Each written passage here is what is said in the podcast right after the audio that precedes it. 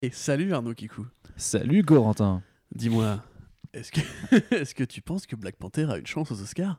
Bah oui, parce que Black Panther, c'est le meilleur film de l'année. Mais non, arrêtez, euh, franchement. C'est euh, le meilleur Marvel Studio. Oui, mais non, mais en fait, c'est que de la politique et de l'hypocrisie marketing Ils communautariste. se mettent dans une pièce, ils échangent de l'argent et voilà, c'est réglé. Oui. Euh, oui. C'est connu ça, Arnaud.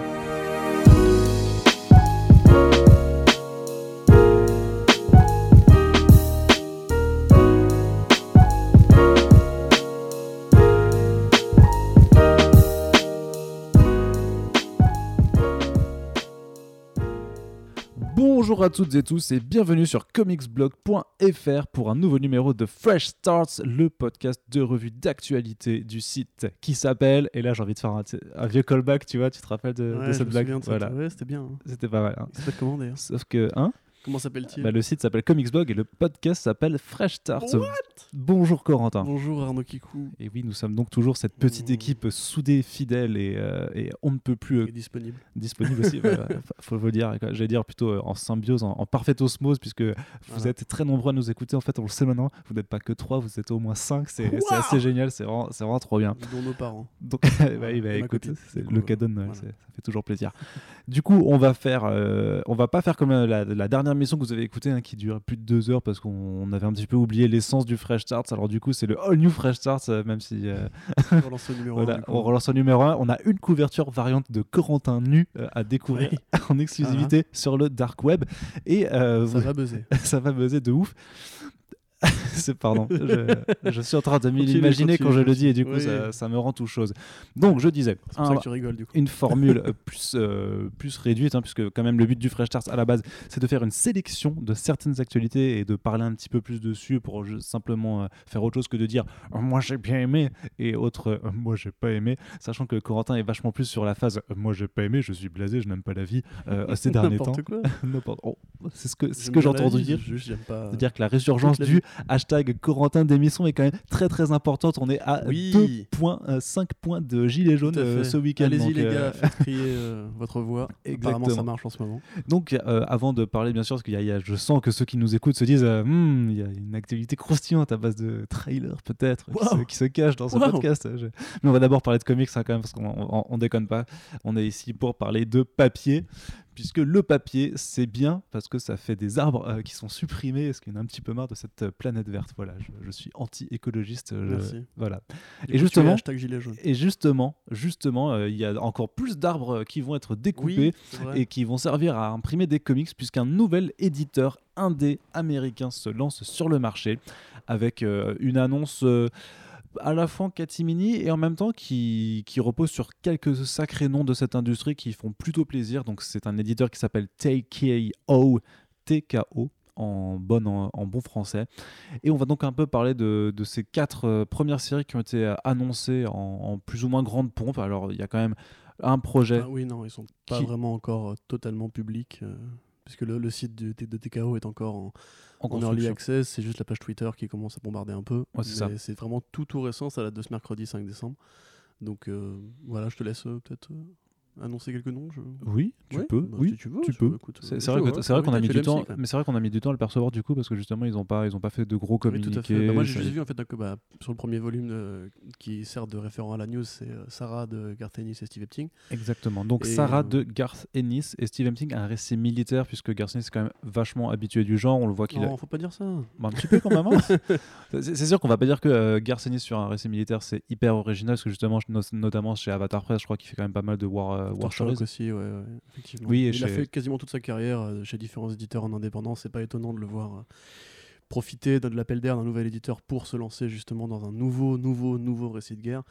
Et en plus, sur la Seconde Guerre mondiale, qui est un de ses récits qu'il affectionne le plus, il a fait des comics d'aviation, il a fait des comics World of Tank. euh, il, a fait, il a vraiment fait en fait tout ce qui tient euh, à la chose militaire. C'est un, un de ses grands sujets, comme, euh, comme l'occultisme serait le grand sujet de Moore et le métafiction serait le grand sujet de Morrison.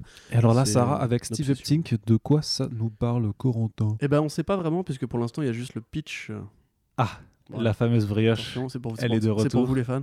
Voilà. Euh, le pitch, c'est juste. C'est vrai euh, que vous avez été très nombreux à, à me faire des retours sur le pitch seller, euh, dont- je suis très fier, ouais. et qui a failli provoquer le départ de, de Quentin. Sa lettre de démission à est toujours à côté de à moi à, à l'heure où je vous parle. Mais le préavis est posé. Donc, euh, j'attends juste le, le 13e mois, comme vous savez. Le fameux. Donc, euh, ouais, alors l'histoire, c'est juste que c'est a priori une sniper en Russie pendant la Seconde Guerre mondiale. Euh, directement euh, sur les terres occupées de la Russie, puisque comme vous, le- vous le savez peut-être, euh, l'armée allemande avait progressé jusqu'à assez loin euh, dans la, la péninsule euh, ibé- ibérique, j'allais dire n'importe quoi, Ah oui. dans euh, La l'arrière fameuse, alors quand même la fameuse péninsule ibérique de, de Russie. De Russie, bah, la fameuse, bien sûr. Ouais, Tu, ouais. pourrais, tu sais que tu pourrais être animateur à Fox News C'est là, vrai. Non, ou chez Morandini. ou chez moi. Euh, C'est de la diffamation. oui, monsieur, alors, hein, il a rien fait. Donc, euh, et donc les nazis avaient été assez loin jusqu'au moment où après l'hiver est tombé, le fameux hiver russe euh, qui a repoussé les armées allemandes jusqu'à Berlin et la fameuse prise de Berlin par les, soviétiques. Euh, là, en l'occurrence, c'est en 1942, donc c'est vraiment au pic de, ce conflit. Ça va juste être l'histoire en fait d'une soldate. Euh, du point de vue russe, que Gartnis fait relativement peu. En général, c'est très américain ces récits. Euh, donc, écoute, moi du Garcenis avec Steve, du Steve Epting, c'est forcément une bonne, bonne nouvelle. Après, c'est vrai que je suis pas le plus client du monde de ces récits de guerre, mais ça reste une belle prise parce que c'est quand même deux gros noms pour une première annonce, parce que c'est vraiment la première annonce de TKO, puisque Oui. c'est le premier tweet qu'ils ont posté avec leur page euh, officielle. Euh, on est content. En plus, c'est un roman graphique, du coup, ça évite le- la pagination un peu chiante euh, si vous, le numéro 1 vous plaît pas, etc. Ce sera décortiqué quand il y aura une date euh, pour- ou une preview. Pour l'instant, c'est pas encore ça. Bah alors, il y, a- y y deux, trois planches en fait qu'ils ont mis euh, au fil des jours. Voilà, donc euh, bah, c'est du Steve Epting. Aussi avec une héroïne ça, et un contexte relativement militaire. Ça, moi, ça m'évoque un peu Velvet, même si forcément l'écriture est très différente. Mais Brubaker est aussi un fan de récits militaires ou martiaux. Donc, euh, bah, je suis chaud. Oui. hein, Alors, voilà, voilà. en- en- Bah, c'est le moment euh, j'aime ou j'aime pas. Bah, j'aime. Voilà, j'aime. voilà, en l'air. On, on a Corentin Je qui, qui nous fait un j'aime. C'est euh, Ouais, c'est je formidable. sais pas ce qui se passe. Parce que c'est très élitiste, tu vois. C'est, Oui, c'est garciniste, tu vois. C'est pas, pas, pas populaire, tu vois. assurément pile. Donc il y a le deuxième, le, le- le- alors il y a le deuxième, le deuxième projet qui est euh, Goodbye Par- Goodnight Paradise.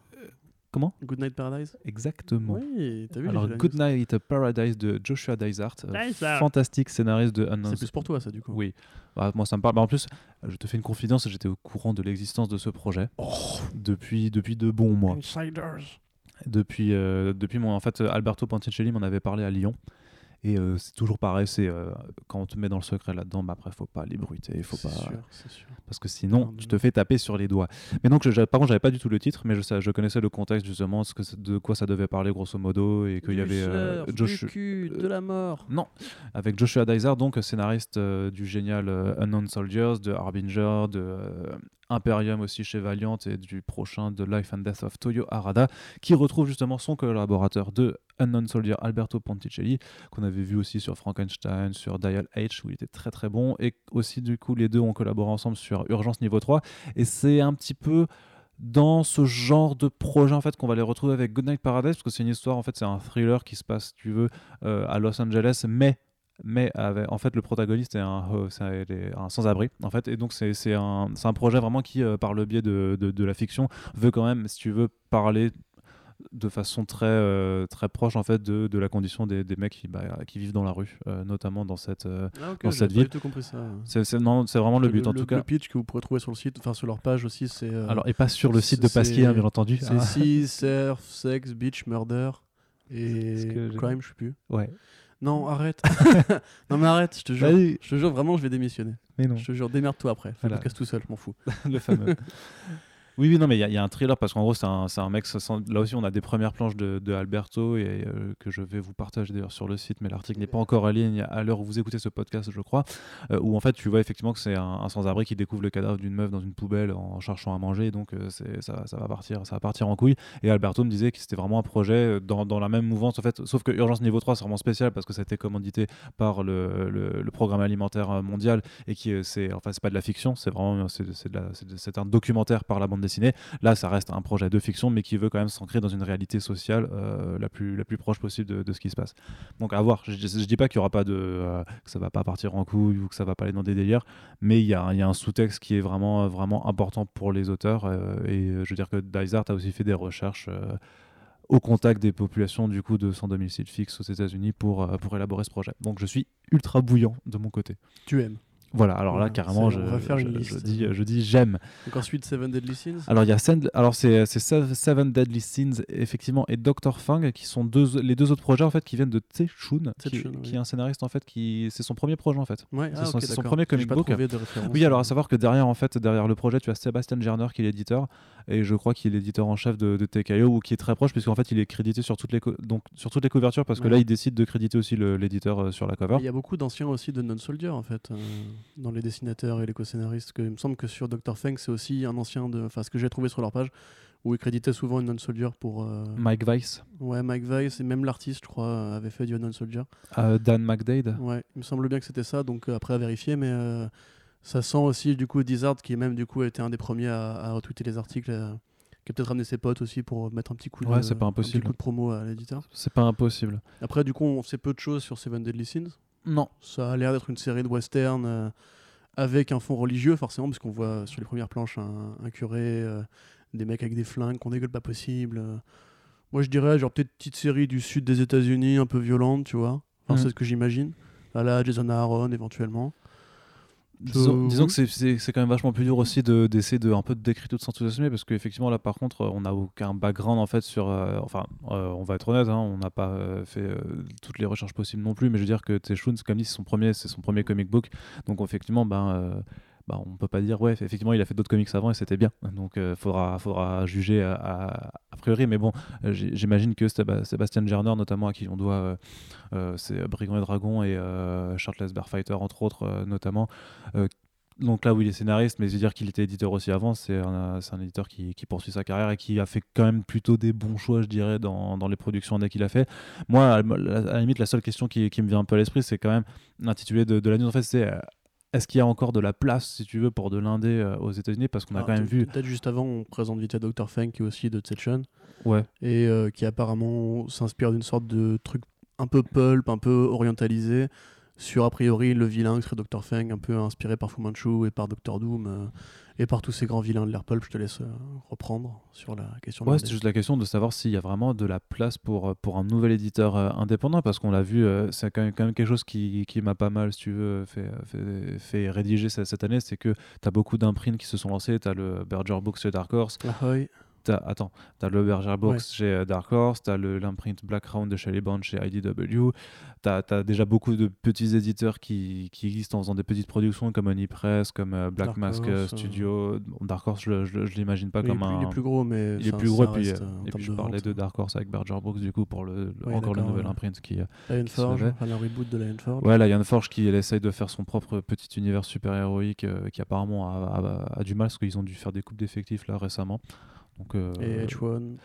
H1 euh, H1 ouais donc euh, le, la, la nouvelle le nouvel univers partagé de, de Humanoids Donc les humano associés, euh, enfin la branche américaine des humano associés.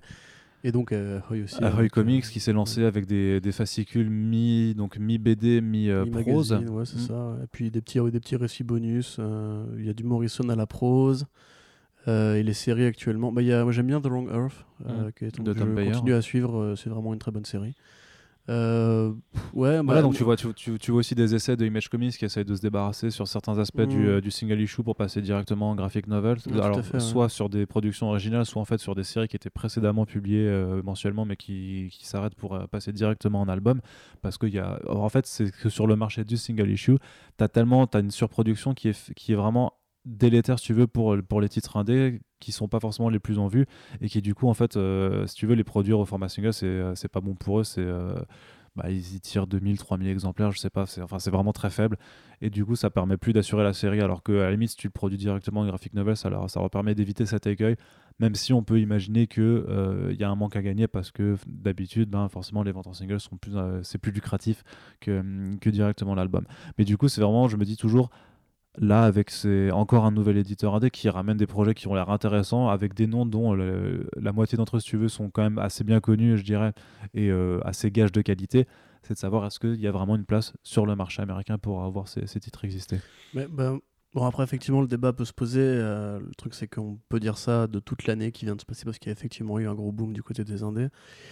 Euh, un boom créatif, pas forcément enfin, un en nouveau, termes de. ouais, un nouveau boom peut-être Ouais, un nouveau. Ouais. Enfin, en Bah, si tu veux, dans la multiplication, c'est c'est- c'est vraiment, vois vraiment une sorte de multiplication de, de, de, de petites, Mais euh, C'est de vrai que petites sphères.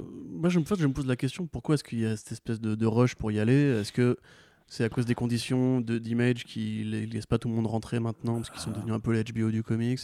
Est-ce que c'est parce que Dark Horse euh, Bah, se ils peuvent pas vraiment sur ses licences Ils, ils ou- produisent déjà beaucoup Image, ils peuvent plus Mais ouais, ouais, produire plus. mais en fait, j'ai l'impression que c'est plus une crise générale du marché où en fait les auteurs ne trouvent pas vraiment où s'installer et du coup il faut créer de nouvelles enclaves pour les accueillir. Je, je, je parlerai pas de crise forcément, mais ce qui est, ce qui est intéressant, c'est que ça se crée quand même, ça se développe, alors Mm. que les chiffres du mois, Ouais, t'as pas chaque mentionné mois. aussi pareil Vertigo qui a fait son qui fait son relaunch Ouais. cette année avec plein de numéros hein, aussi. hein. Ouais, ouais, bon, après, c'est euh, C'est des équipes créatives qu'on voit pas si souvent aussi. c'est tu 12 vois. séries qu'on euh, éparpille sur 6 mois, donc c'est pas, c'est pas si énorme que ça au final.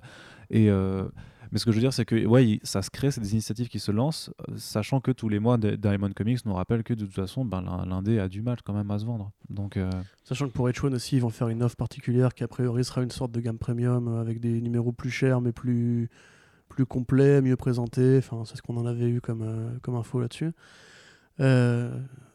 Après, moi personnellement, en fait, je me pose juste la question de euh, la viabilité. Tu vois, c'est pas forcément juste. Est-ce que tu as besoin de beaucoup vendre pour être viable? Ça Mm. dépend du nombre de numéros que tu distribues. Comme d'habitude, je ne cesse- de le dire, mais pour moi, l'avenir reste quand même le comics numérique parce que ça, coûte, ça ne coûte pas en fait les, frais, les mêmes frais de distribution, ça ne coûte pas les mêmes frais d'impression, ça coûte pas le support physique que ça, que ça suscite, les stockages, etc. Et tu peux t'adresser à tous les mecs qui voudraient découvrir le comics sans forcément avoir un comic shop à côté de chez eux. Ça, actuellement, c'est pas du tout euh, dans l'ordre des priorités, mais je pense qu'actuellement, au format papier, au single issue à 3 dollars, voire 3,99, Mhm. c'est compliqué en fait de dire. Ça dépend, en fait, si tu veux, combien est-ce que eux ils espèrent faire, tu vois. Si euh, Dysart continue à travailler à côté, est-ce que vraiment ils comptent là-dessus pour euh, payer ses fins de mois? Je pense pas. La plupart des aut- auteurs qu'on a cités, à part Session, euh, sont des mecs qui ont une carrière à côté. Et encore, je trouve que Session, c'est un nom de plume, hein, on sait pas. Moi, en fait, ça, la question que je me pose, c'est genre, euh, est-ce que tu peux en fait vivre en lançant une maison indé ou est-ce que c'est vraiment genre une passion que tu fais à côté, comme ces mecs qui montent euh, le- leur boîte le week-end et qui travaillent sur leur temps libre, Ouais. euh, tu vois En ça, je dirais que l'initiative, elle est intéressante, mais ça va prendre environ 5 ans avant qu'on voit euh, les vraies retombées de ce- tout- toutes ces nouvelles boîtes qui se lancent. À mon sens, il va y avoir beaucoup de morts. Mais j'ai pas l'impression que c'est forcément les, les plus petits qui, qui vont forcément, tu vois, s'en sortir. En fait, le problème, c'est qu'on n'a pas un, un média qui permet d'être même le moindre numéro, en fait, je pense, met du temps à être rentable. bah, faut- vois. après, il faut voir si, si dans, dans ce genre d'initiative, c'est peut-être qu'il y a des plans transmédia euh, derrière dont on n'a pas encore idée et qui, qui Ouais, ce que dire, ouais. annoncés par la suite. hein. Même ça, en fait, c'est en train de se boucher, tu vois. Mais et- et- et même si ça se bouge pas, j'ai l'impression que c'est pas, si tu veux, ça, ça reste une vision court-termiste quoi. Tu, enfin, Ah je veux dire, tu, tu peux pas Ouais. non plus produire que du comics en espérant que ce soit forcément adapté après. Enfin, Bah sinon, oui, bien euh, sûr. Et c'est- puis même, enfin, à, à force, le- la bulle va éclater, tu vois. Mm. Moi, je suis pas forcément partisan de l'idée que les comics vont retomber un- dans un média de niche et qu'il y aura plus jamais d'adaptation. mais c'est- euh. c'est toujours un média de niche, hein, le comics. Oui, non, non, mais ce que je veux dire, c'est que là, actuellement, tu as vraiment une course euh, des, distrib- des diffuseurs à un truc typé comics ou super-héros, au point d'ailleurs que Amazon adapte des trucs qui n'ont rien à voir avec des comics, mais qui parlent de super-héros, tu vois. Et que même, il y a des films de super-héros, euh, des séries de de super-héros non comics qui se lancent parce que c'est dans l'air du temps. Mais tu vois aussi venir à terme la menace, entre guillemets, du, de l'adaptation de jeux vidéo que, qui marche pas, heureusement. mais euh, qui. Tu vois, tout le monde insiste avec ça depuis 10 ans en espérant, en espérant recréer le, Avengers du jeu vidéo et lancer une tendance. Et ça continue, ça continue, ça continue. Il y aura un- une nouvelle mode en fait ensuite. Le principe d'une mode, c'est qu'elle doit, elle doit finir un jour. Après, l'idée, c'est qu'elle va s'implanter suffisamment et des créateurs comme Jeff Lemire ou Brian Kevogan ou même euh, Donny Cates vont rebondir, ou Brian Michael Bendis, etc. Mais moi, en fait, je crois que dans 10 ans, c'est une prédiction à la con, hein, mais euh, il n'y aura pas forcément le même intérêt pour euh, des petits comics comme Daybreak ou comme ce truc-là, tu vois. Enfin, même Lucifer, tu vois, tu te demandes pourquoi est-ce qu'il paye la licence. En vrai, ça n'a rien à voir avec le comics, tu vois. Il la paye juste parce que je pense que pour faire valider un projet, si tu mets comics dans le dossier, ça passe mieux, tu vois, pour auprès des, des mecs qui ont le pognon. Euh, parce que t'as qu'à voir le nombre d'adaptations infidèles qui sortent et que, qui sont juste là parce que ça fait comic book-like euh, stuff, tu vois. Donc, euh, moi, comme, en tout cas, pour revenir au sujet, je pense pas que ce soit un, plan- viable non plus, en fait. À mon avis, si t'es pas un mec qui a déjà une main dans la production, via tes contacts d'autres scénaristes qui bossent dans d'autres milieux, comme Ryan Kevogan, typiquement, tu vois, euh, je pense pas que tu montes une boîte de comics en te disant ouais mais on va aller démarcher les studios parce que en ce moment ça, ça, ça marche bien etc Euh, si t'as pas déjà une carrière derrière toi euh, je pense que c'est un mauvais calcul c'est peut-être- typiquement Garth Ennis tu vois il a jamais été adapté alors que c'est un- une légende, tu vois. Enfin, Mm. ou- enfin, en tout cas, Bah, Garcenis, j'ai envie de dire que Preacher, The Boys, quand même, tout ça. Ah oui, t'as raison, je suis. Voilà. ouais, Preacher, mais c'est super récent, Preacher aussi. Tu vois, le mec, il est quand même là depuis les années 90. Ouais, essaie de, sau- de Ouais, sauver. je me sauve, je me sauve, je me raccroche aux branches. Ouais, complètement. Mais tu vois, enfin, pour toutes les œuvres qu'il a fait à côté, typiquement les comics militaires. euh, Attends, attends, attends, on, on- on- Corentin d'émission, je les entends d'ici, Ouais, du coup, c'est incroyable. Ouais, t'as raison. Bon, il y a Preacher. Et il y a The Boys. The Boys, c'est ouais, The Boys. Y, a- y en a, je, suis, je suis sûr qu'on oublie peut-être un projet qui. Non, je te jure que non, oui. Ouais. Je te jure que non. Hmm. En Mais tout bon. cas, ou alors si tu considères son Hellblaze euh, que Constantine, c'est. Mais Constantine, c'est pas du tout du. Non, c'est pas, c'est le run de pas du effectivement. tout. Mais, mais- Mais tu vois ce que je veux dire Même Grant Morrison commence seulement à être adapté maintenant, en fait. Tu vois, avec euh, Happy et. euh, c'est marrant parce que tu vois un peu aussi, c'était- c'est un autre phénomène que- qui est en train d'émerger. Si tu vois vraiment ces, ces sortes de scénaristes superstars dans Ouais, le comics qui qui sont en train d'ériger leur propre, euh, leur propre multivers à eux, en fait, hein, enfin Ouais, avec grave. leur nom associé dessus. T'as effectivement Grant Morrison qui signe un, un overall deal, là Brian Kevogan qui, le Mm. fait, qui le fait Robert la même chose. Kirkman, ça fait un petit moment. Kirkman, ça fait voilà. un petit moment. Mark Euh, Millar. Mark Millar, c'est quand même Évidemment. indéniable. Ouais. Et euh, Jeff Lemire aussi, tout récemment. Donc Et c'est. Alan Moore.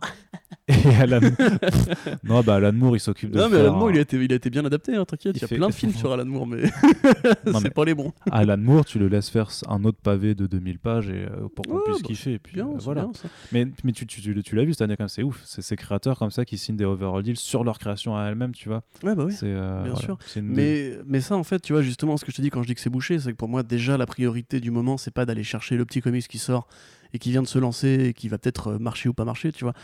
Quand, quand t'es un... Mais regarde, euh, Swamp Thing, typiquement, bon, moi, je dis pas que c'est un projet mais viable. T'as plein de ils- contre-exemples. Parce que regarde, Ouais. Skyward, c'est sorti cette année, ça a été adapté euh, tout de suite, les droits ont été dessus. Infidel aussi chez Image, c'est en adaptation. Tu, vrai, tu vois plein vrai. de comics récents aussi qui sont dont les droits ouais, sont mais très très Infidel vite pense ça euh, que. Pitch Shot, il avait pas déjà, justement, pareil, une main dans euh, la J'en- créa J'en suis pas certain. J'en suis vraiment pas certain. hein. Moi, j'ai, en tout cas, ce que l'impression que ça me donne, c'est que c'est souvent des mecs qui profitent peut-être d'un d'avoir le bon contact au bon moment. Genre celui, il y en avait un euh, qui a fait travailler sur une série télé, The Ori- The Original, je crois que c'était.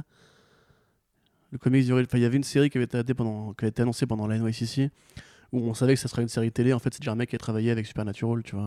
Mm. Un des collègues de Kripke, euh, j'ai oublié son nom, putain. Ah, mais ça, c'est le projet Amped, euh, Amped et ça finit avec un autre truc. C'est bah, Ouais, le je- comics des Rip Krip que Je vais pas m'en souvenir. Euh, non, non, c'est encore un autre mec, mais je vais pas m'en souvenir. on- Je te montre ça après. Mais en gros, voilà. Personnellement, j'ai l'impression, si tu veux, que la priorité est déjà donnée à d'autres œuvres comme Umbrella Academy ou tous ces trucs-là qui ont déjà marché, qui ont une bonne fanbase et que les mecs qui justement sont des, des pitch sellers euh, peuvent vendre plus facilement parce qu'ils ont déjà, entre guillemets, l'assurance que ça a fonctionné auprès d'un public et que le nom du, de l'auteur est gage de qualité. Pour les trucs qui se lancent comme ça, faut voir, faut voir si H1, on sait qu'H1 a un bureau qui cherche aussi à démarcher des, euh, des producteurs. Est-ce que, euh, est-ce que ça va se faire ou pas? Est-ce que vraiment il y a un- une potentialité, tu vois? À voir, je sais pas. Ok. On passe à la suite. Oui Alors, je vais faire un petit point juste sur le DC Black Label.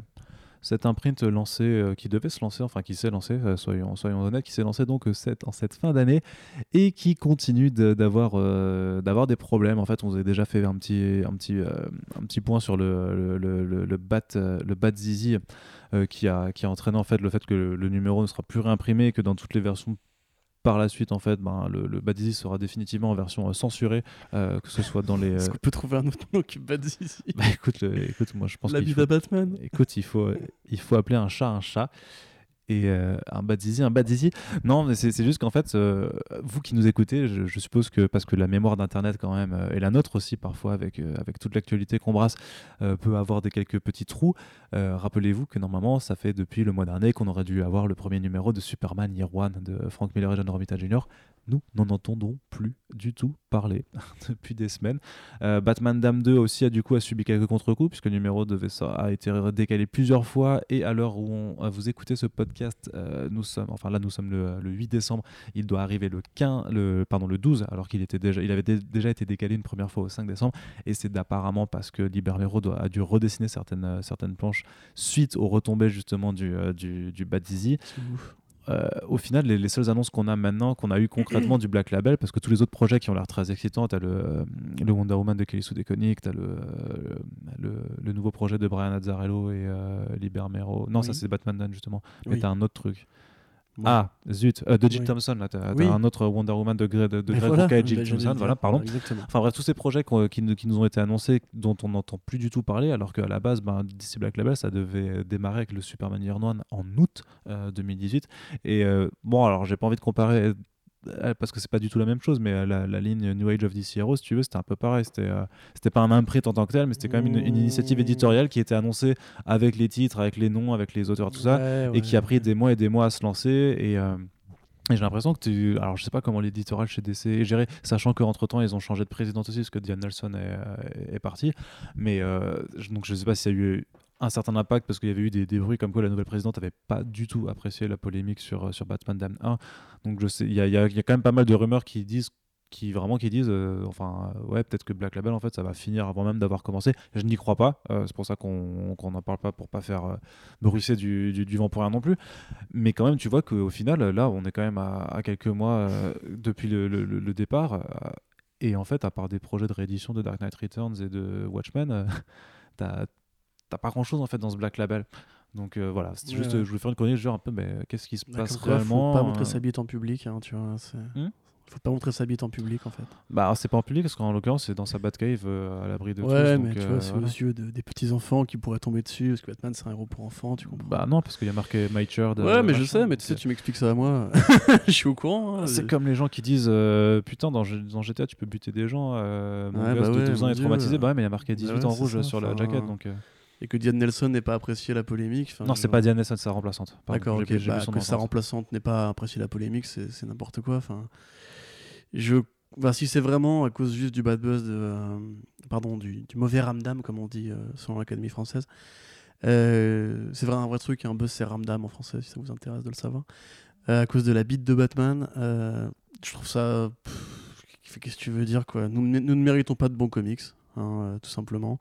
Ça tombe bien, nous n'en avons pas. Et en même temps, et en même temps ça, ça me paraît bizarre quand même qu'ils aient payé Silvestri, qu'ils aient payé Miller, qu'ils aient payé tous ces mecs-là pour, pour faire un travail. Parce que tu tu vois, si demain ils les annulent, il faut quand même qu'ils honorent les contrats qu'ils ont passés avec eux. C'est pas la faute Non, non, des auteurs, entre guillemets. donc- Comme dit, moi, moi, je suis pas d'a- je suis, je suis pas partisan de cette théorie qui voudrait que ça s'arrête ou que ce soit annulé ou quoi que ce soit. hein, Non, Bleeding, euh, Bleeding Cool théorise vachement là-dessus, mais euh, après, je sais pas, en fait, moi, il y avait plein de trucs qui m'excitaient aussi, mais euh, c'est vrai que le fait de pas en parler assez souvent et le fait que pour l'instant on n'est que Batman Dan qui soit une semi-déception, euh, c'est en train un peu de faire retomber euh, mes attentes, tu vois.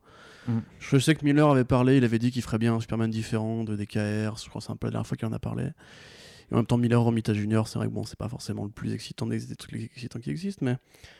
Euh, écoute, moi franchement, je sais pas trop où me situer. Je trouve vraiment la politique tellement ridicule que j'ai, j'ai pas d'avis sur le sujet, quoi. Si c'est si c'est ça qu'a fait reculer DC, bah, fallait vous faire foutre, quoi. Je veux dire, vous êtes stupide. Euh, Pam et- Lifford, le nom de la présidente de DC actuellement. Ok, merci madame. Et euh, voilà quoi. Enfin, je- moi je continue de croire que ça va sortir. Juste, euh, je Oui, pense que juste- des, juste- DC, en fait laisse, laisse le temps peut-être de aux trucs de passer. euh, Non, non, mais faut, faut- voir, faut- peut-être juste être patient, mais c'est c'est quand même dommage d'avoir encore avec DC ces problèmes de on fait des annonces et on n'est pas capable de sortir nos numéros à temps. hein. Et après en même temps c'est très DC justement de pas maîtriser son agenda comme ça. Comme Oui, tu bah, dis avec quand, quand, quand t'as des mauvaises habitudes, c'est peut-être euh, temps de les changer. Et les, les titres de, enfin, Shaz- Shaz- Shazam est sorti, tu vois, l'imprint de Geoff Jones, lui, il, il- C'est pas Sha- Shazam, j'ai enfin j'ai pas vu, j'ai pas regardé bien la couverture, mais il me semble qu'ils l'ont pas identifié comme Bah, remarque, non, c'est vrai euh, qu'il avait, eu- Zone, hein, il avait eu des euh, semaines de retard aussi en plus, je suis complètement con. Bah, je sais pas, peut-être que, peut-être hein. que le l'imprint de Bendy arrivera à je, je sais pas en fait. Bah, pour l'instant, Jinx Ward ça marche plutôt bien, c'est carré, Ouais. c'est carré. Ouais. Et puis euh, ben Young Justice ça arrive le mois le mois prochain. Donc bah voilà, euh, comme quoi, tu vois, peut-être juste que c'est la bite en fait. Tu vois. Ok. Si Bendis met de la bite dans son petit Young Justice, j'espère que ce sera le cas. Euh, peut-être qu'il aura des problèmes lui aussi et Allez, qu'on tu, n'aura plus tu- jamais. tu de- arrêtes tes bêtises. Tu arrêtes Pardon, tes bêtises et on va parler du coup de Daredevil qui n'aura pas Daredevil. Voilà, c'est bien ça. Excuse-moi. Partons là-dessus. So Daredevil has been cancelled. Ouais, ça fait Donc, chier. il n'y aura, pas de- euh, il n'y aura pas de saison 4. Ouais, Et on va mettre les points sur les tout de suite. hein. Euh, Disney Plus ne va pas reprendre euh, Daredevil. ouais, voilà. ouais. Euh, Alors pour ceux qui se demandent pourquoi, euh, c'est simple. Netflix est diffuseur de la série, donc distributeur. Donc ils ont les droits, donc ils peuvent empêcher Marvel de le faire. Ils ont aucun intérêt, enfin Disney de le faire, ils ont aucun intérêt à laisser les droits à Disney Plus. Pourquoi est-ce qu'ils feraient ça, tu vois? Non, parce qu'en plus, en plus À moins de les vendre, mais. euh, Parce qu'il faut, faut bien comprendre que être distributeur, c'est pas juste euh, ils passent le truc, ils l'hébergent sur leur serveur euh, avec un fichier VLC, tu vois. C'est enfin ils sont distributeurs, c'est-à-dire qu'ils ont ils ont mis de la thune dedans. Ils ont ils ont mis de la thune dedans aussi. Ça, là, donc c'est des, c'est des- séries qui leur coûtent cher.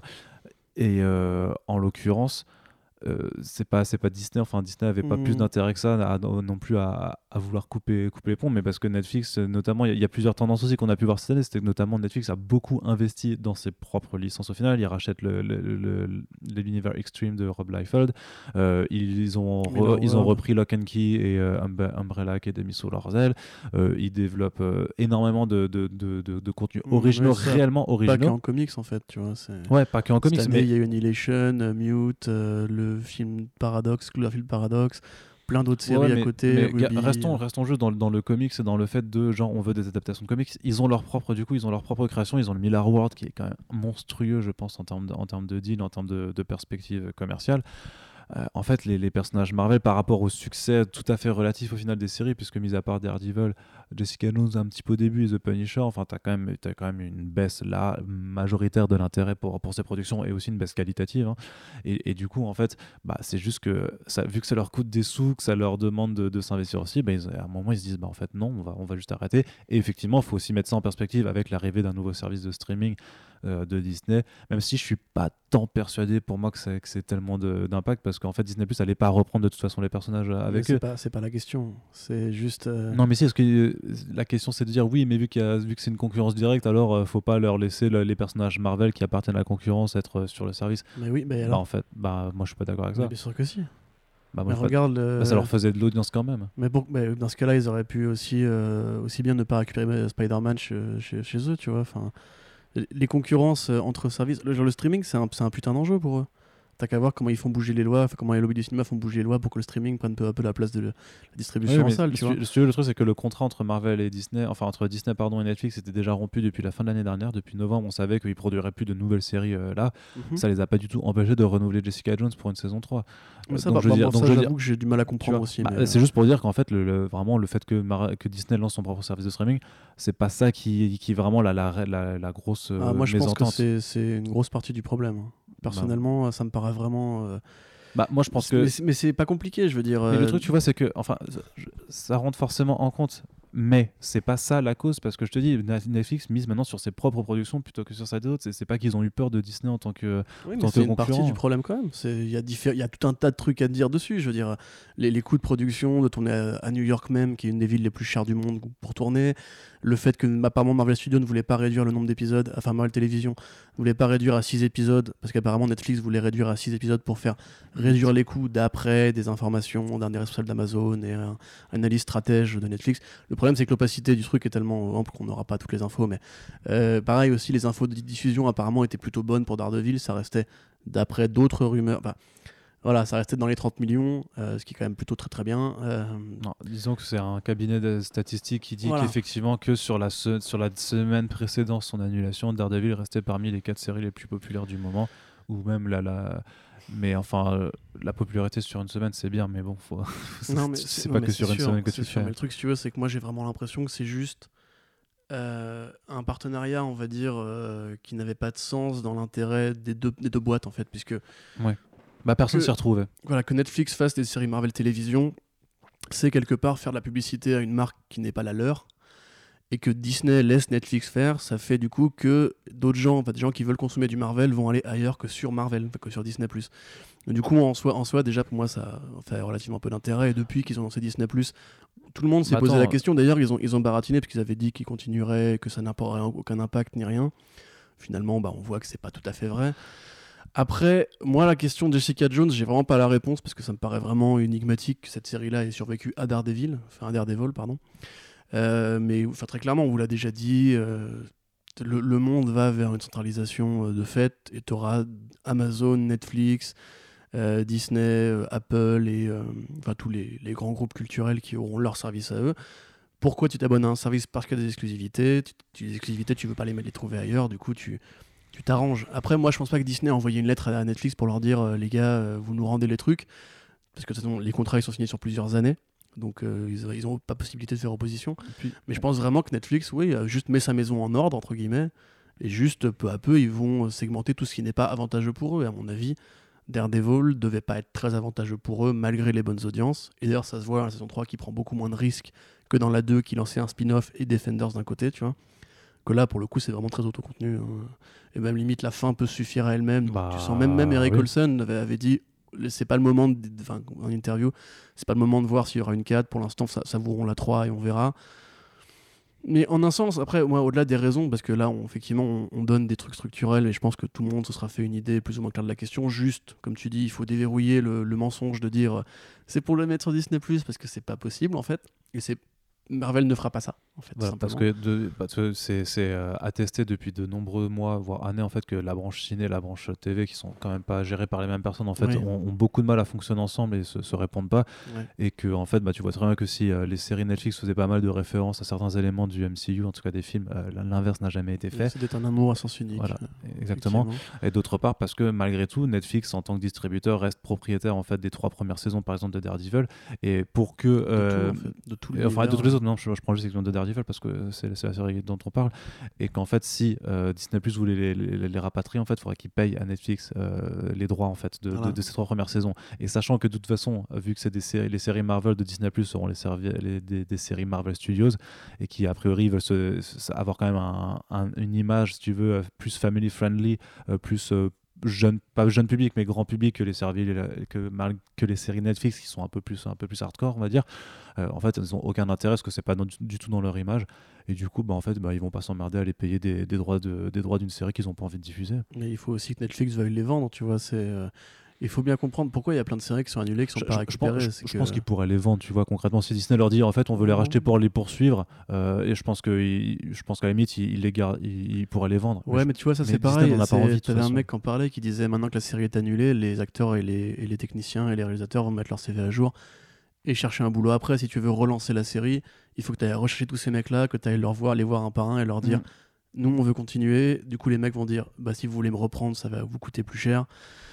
Et puis après, même c'est pareil, tu vois, il faut, il faut que ça, se négocie, ça prend du temps. Après, il faut retrouver toute l'ambiance originale. Et puis, c'est pas. Tu vois ce que je veux dire? La- la- L'assise de Netflix, c'est aussi justement d'avoir lancé tout le projet de A à Z. Si Disney récupère euh, le bébé, ce sera forcément quelque chose de différent. Et puis, moi, honnêtement, en fait, j'ai même pas spécialement envie que ça se fasse, tu vois. Parce que, euh, en vérité, j'aurais juste aimé que les choses continuent telles qu'elles sont.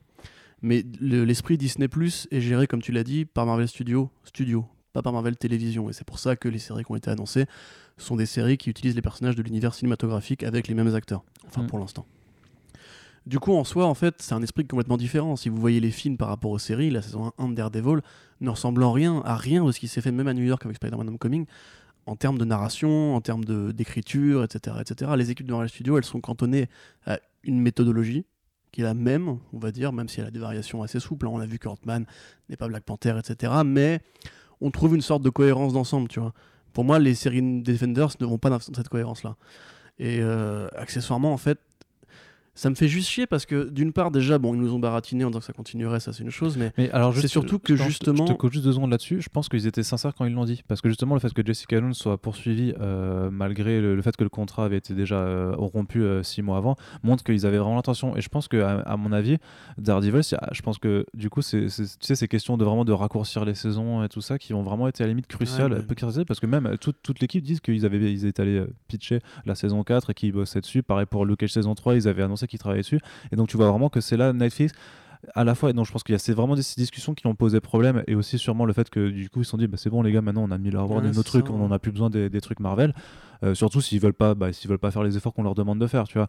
Mais je pense vraiment que euh, pour Jessica Jones, euh, quand ils ont décidé de la renouveler, c'était ils partaient dans un esprit où à mon avis, ils- si les audiences avaient été meilleures par exemple pour Luke Cage et et Ouais, Fist, Jessica Jones, on, sait de sources relativement. Enfin, c'est toujours des cabinets d'analyse- que les audiences étaient moins fortes que pour Daredevil. ouais, mais peut-être qu'ils qu'ils se disaient que ce serait mieux pour la suite et qu'ils partaient dans, dans- dans Non, un principe d'ensemble. Peut-être que tu as raison. ouais. Je suis vraiment, je suis vraiment, convaincu qu'ils étaient pas malhonnêtes là-dessus. Voilà. Bah écoute, moi après la question que je me pose, c'est juste, tu vois, pourquoi pas faire un Christmas special comme ils ont fait avec Sense8 pour, pour, tu vois, pour clôturer même juste l'univers Defenders en soi, tu vois, tu fais un, un tout parteur de deux heures. euh, Ouais, mais t'imagines tout moche, euh, tout, euh, tout mal réalisé. Bah, euh, je, sans je budget. sais, je sais, mais du coup ça paraît d'autant plus Est-ce que t'as euh, envie de voir ça? La saison 3 de Daredevil, de Daredevil finissait sur un truc relativement optimiste, tu vois. Ouais, mais, mais Qui n'avait pas forcément une suite, puisqu'ils ont vraiment verrouillé toutes les Bah, portes. sauf Enfin, à, part, la- oui, à part le bullseye truc. Ouais. sauf- voilà.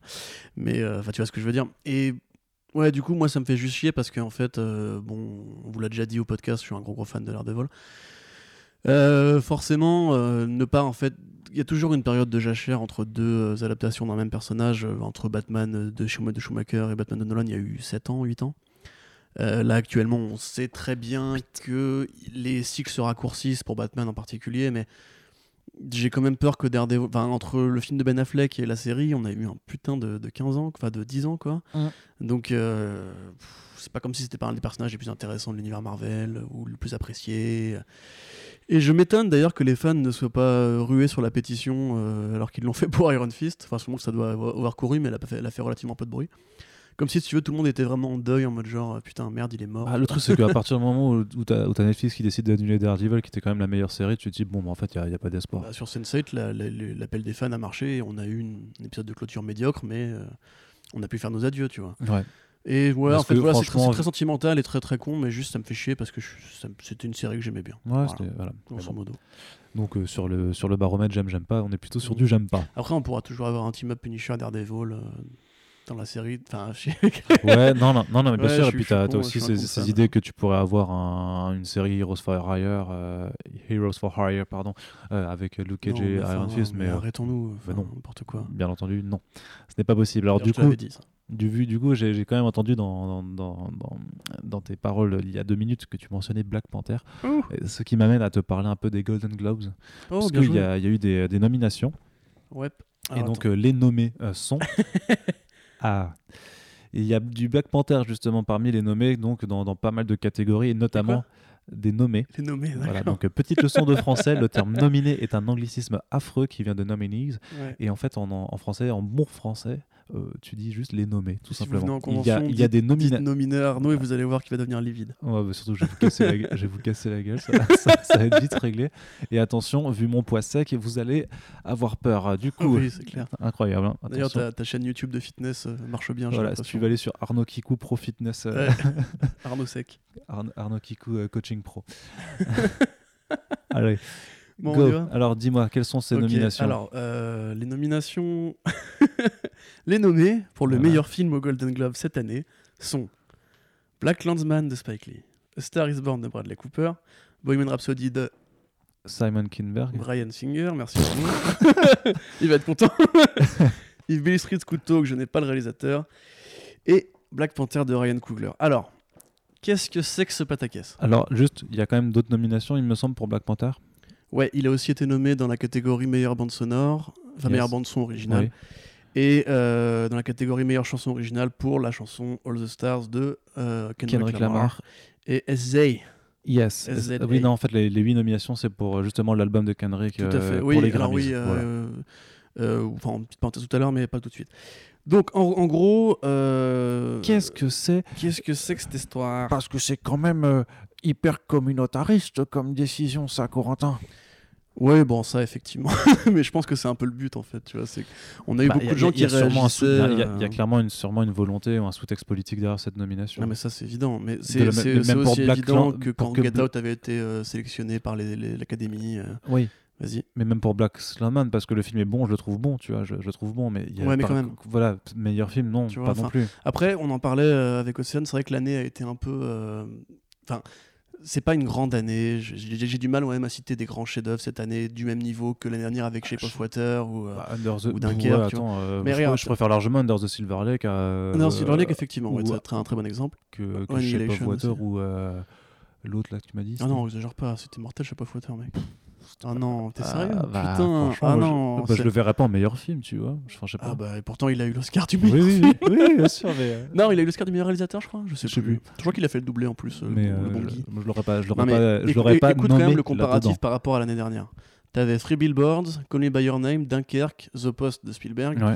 Et The Shape of Water. Ah bah c'est quand même, quand un même autre- une autre gueule bah, que Star is Born. Euh, euh, putain, ouais, il- voilà. Non, mais je veux dire, c'est pour ça que quand j'ai fait le, le partage Facebook, j'ai dit à votre avis c'est mérité. Et je- en fait, je m'attendais vraiment à ce que les gens puissent re- regarder les quatre films nommés. Ouais. Parce que voilà, quand t'es quand es dans une année où t'as A Star is Born, qui est quand même, ouais, à bah, mon avis, désolé pour ceux qui no ont offense aux fans de Lady Gaga, hein, la c'est sûrement un très bon la film. mais... la pire daube, une des pires daubes Ah que bon, j'ai bah, vues cette d'accord, année. bah, vraiment. hein. Ah non, mais j'ai- j'étais de le sauver. j'étais écœuré, franchement, c'est c'est nul à chier. Ils jouent bien les deux, mais, mais leur histoire est, est plat. En plus, c'est un remake d'un film qui a déjà été remaké 4-5 fois. Et puis, c'est enfin, c'est bon, il y a, y a un moment, genre, ça se veut subversif. parce que- Enfin, bref, on va pas parler de Mais Star c'est mais ça- ça pareil vénère. pour. attends, Mais je non, mais à partir du moment où ce film est nommé- mais. Attends, attends, attends. À partir de de moment où ce film-là est nommé dans la Mais catégorie Black meilleur film, bah en fait, euh, en fait, Black Panther a toute, toute la mais légitimité. même Black Landsman, je, vais- je, je veux pas j'ai insulté personne, mais Black Landsman, c'est Black Panther en réussi.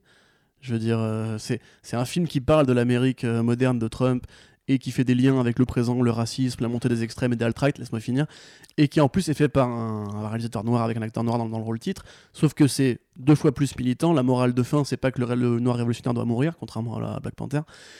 Et je veux dire, si tu veux faire un, un coup politique, tu fais ça, tu vois. Pour moi, en fait, en soi, déjà, Marvel Studios a fait 1,3 milliard. C'est un film populaire qui a plu à des gens, qui a parlé à des gens, qui a évoqué des sujets sérieux pour plein de gens. C'est déjà un- une super victoire pour Marvel Studios. Ils n'ont pas besoin d'une médaille en plus, tu vois. Leur médaille, c'est d'être le premier studio de cinéma du monde. Ça sert à rien.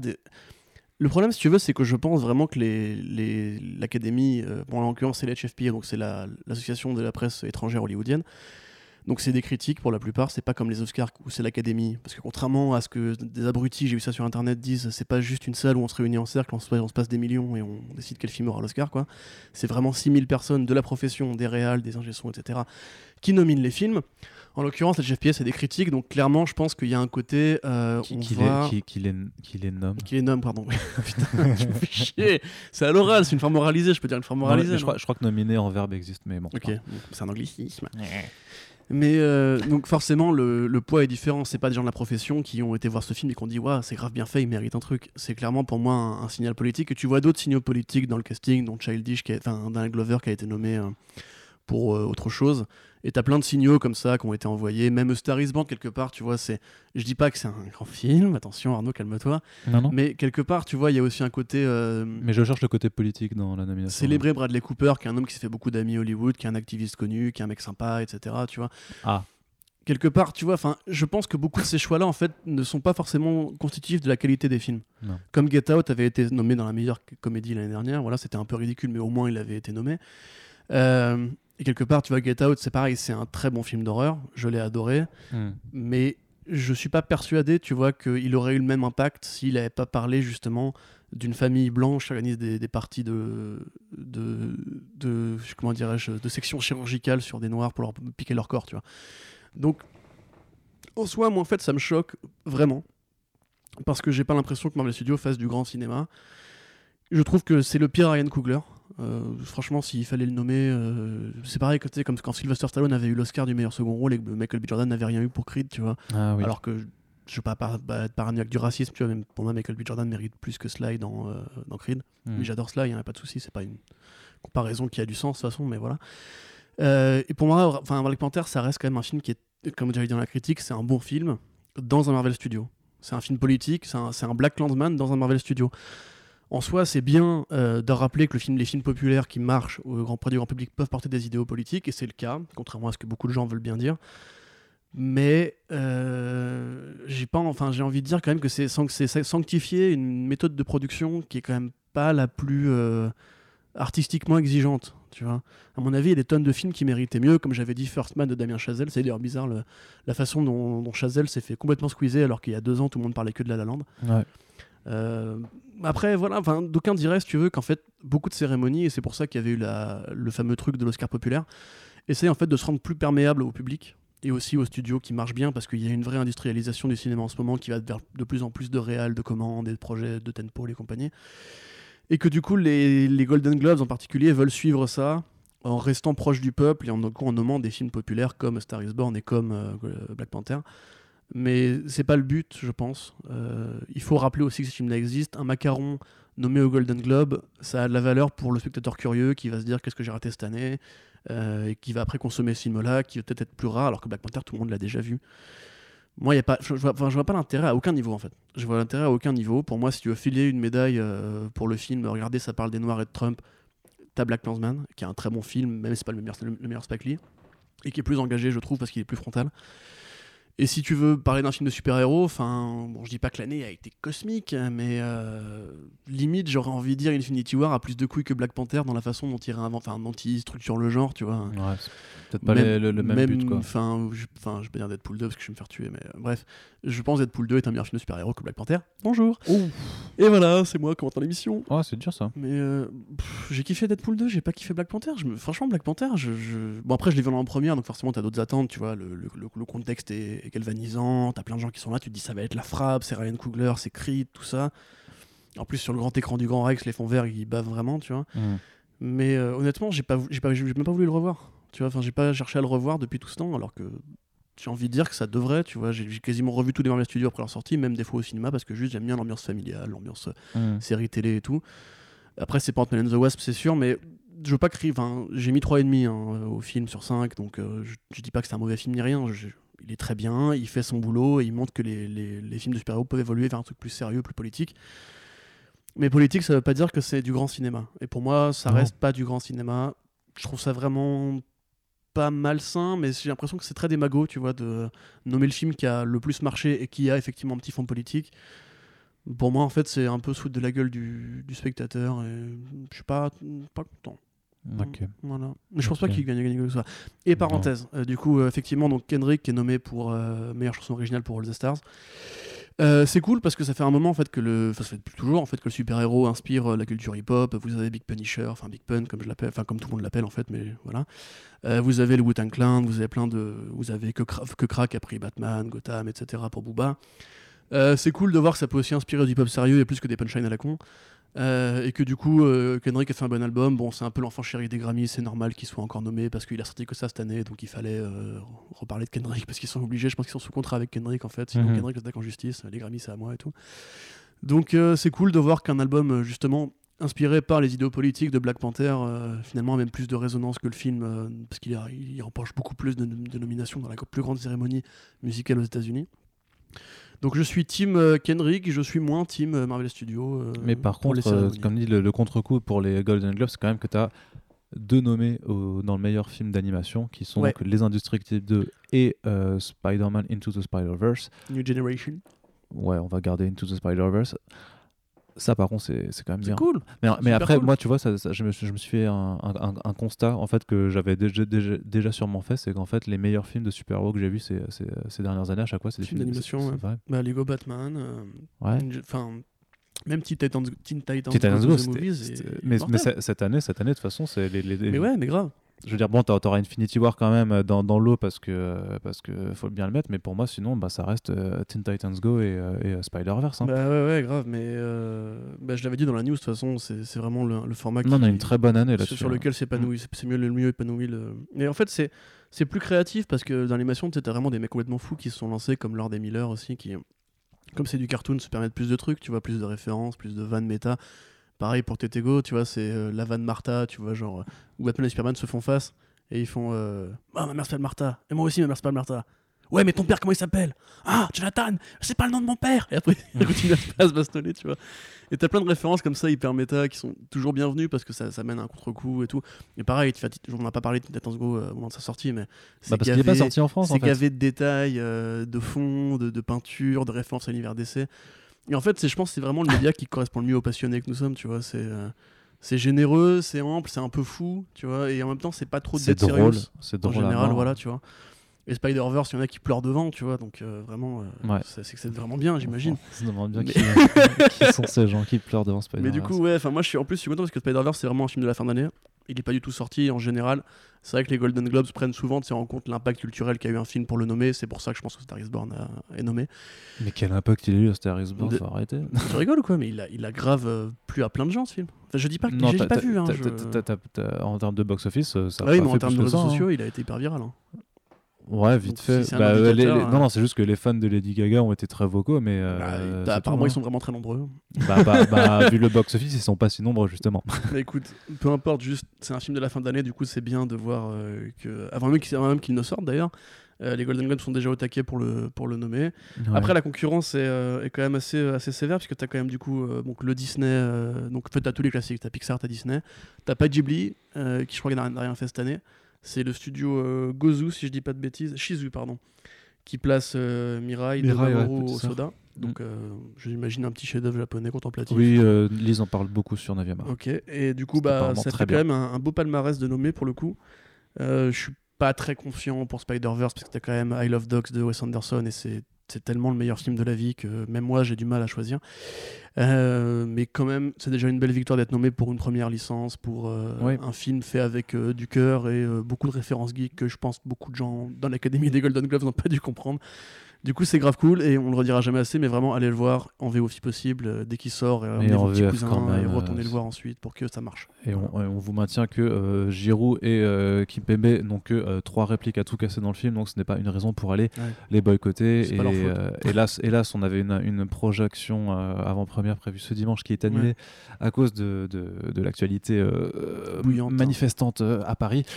Mais euh, on est relativement euh, pas, pas persuadé, mais euh, je pense qu'il faut quand même laisser sa chance à la VF euh, malgré le ce Star Talent qui fait En chier. fait, il faut aller le disons, voir. que si vous n'avez pas le choix. ju- Juste pour le graphisme, Voilà, il faut aller le voir en salle. Quoi. Mais c'est juste que si vous n'avez pas le choix, parce qu'il n'y a que la VF, allez quand même le voir en VF. Je pense pas que ça, que ça vous cassera trop le truc, parce que vraiment, ouais, visuellement, euh, scénaristiquement et tout ça, il y a une vraie écriture, des vrais personnages, une histoire qui, fait, qui, fait, qui est riche, c'est c'est métatextuel à fond, il y a, il y a plein de références Ah, que vous beau, ayez enfin, c'est connu ou pas en fait, c'est- et voilà, la technique d'animation, c'est très très proche de, de ce que tu Mm. peux retrouver dans tes pages de comics. C'est pas, c'est pas du motion comics, mais ça, c'est vraiment, je trouve, qu'en termes de, de, de ce qui se fait vraiment dans, dans l'idée de vouloir retransmettre du comics Ouais. en animation, je pense que. on- mais il y a du jeu vidéo aussi, tu vois. Ouais, il y a aussi du jeu vidéo qu'il y a vraiment peu, un côté euh, le cel shading. Bah, cel shading, de ouais, à mort. Dreamcast, de la- de la- de la Et puis, j'ai envie de dire que en général, le cel shading dans les jeux vidéo, c'est aussi parmi. Enfin, tu trouves parmi les meilleures œuvres qui sont sorties, en fait, sont en cel shading, tu vois. Tout donc, à euh, fait. Mais enfin, voilà. bref, allez le voir. Voilà. Ouais, allez juste le voir. C'est, on, on a besoin. Et, j'ai déjà envie de Alors. Ar- Arnaud a vu le score de Venom aujourd'hui. Voilà, j'en ai marre, j'en ai euh, trop marre. Bah, vous aurez sûrement une news euh, demain. euh, ça fait, ça a dépassé, d'Eminem, mec, c'est ça a pour ça, dépassé tu vois. 850 putain de millions de dollars, quoi. C'est, c'est dans Ça va dépasser BVS, vous vous rendez compte, les, les Ça, c'est, ouf, quoi.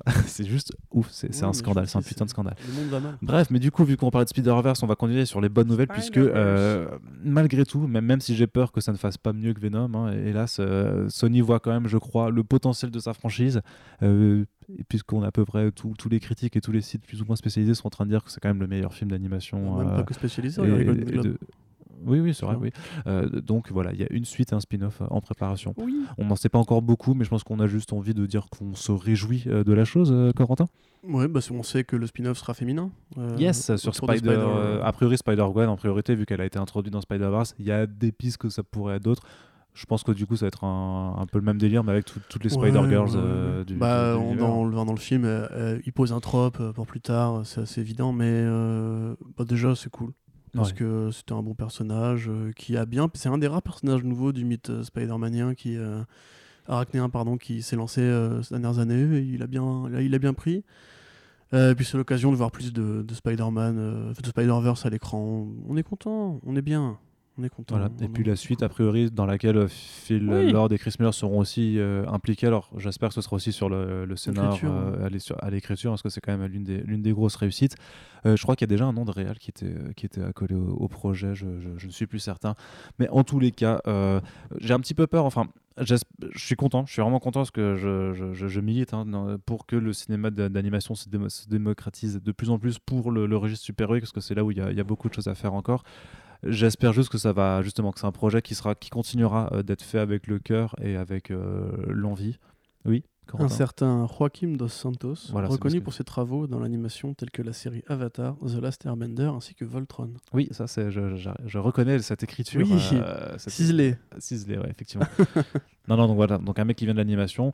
Euh, comme dit, prenez votre temps, les gars. Je j'ai j'ai pas envie que ça sorte forcément en 2010, euh, en 2020. De toute façon, maintenant qu'ils ont le euh, moteur graphique, je pense que c'est juste une question d'écriture et de team Ouais, d'animation. après, l'occasion est là pour essayer de se dépasser, d'essayer d'aller un petit peu plus loin encore, tu vois.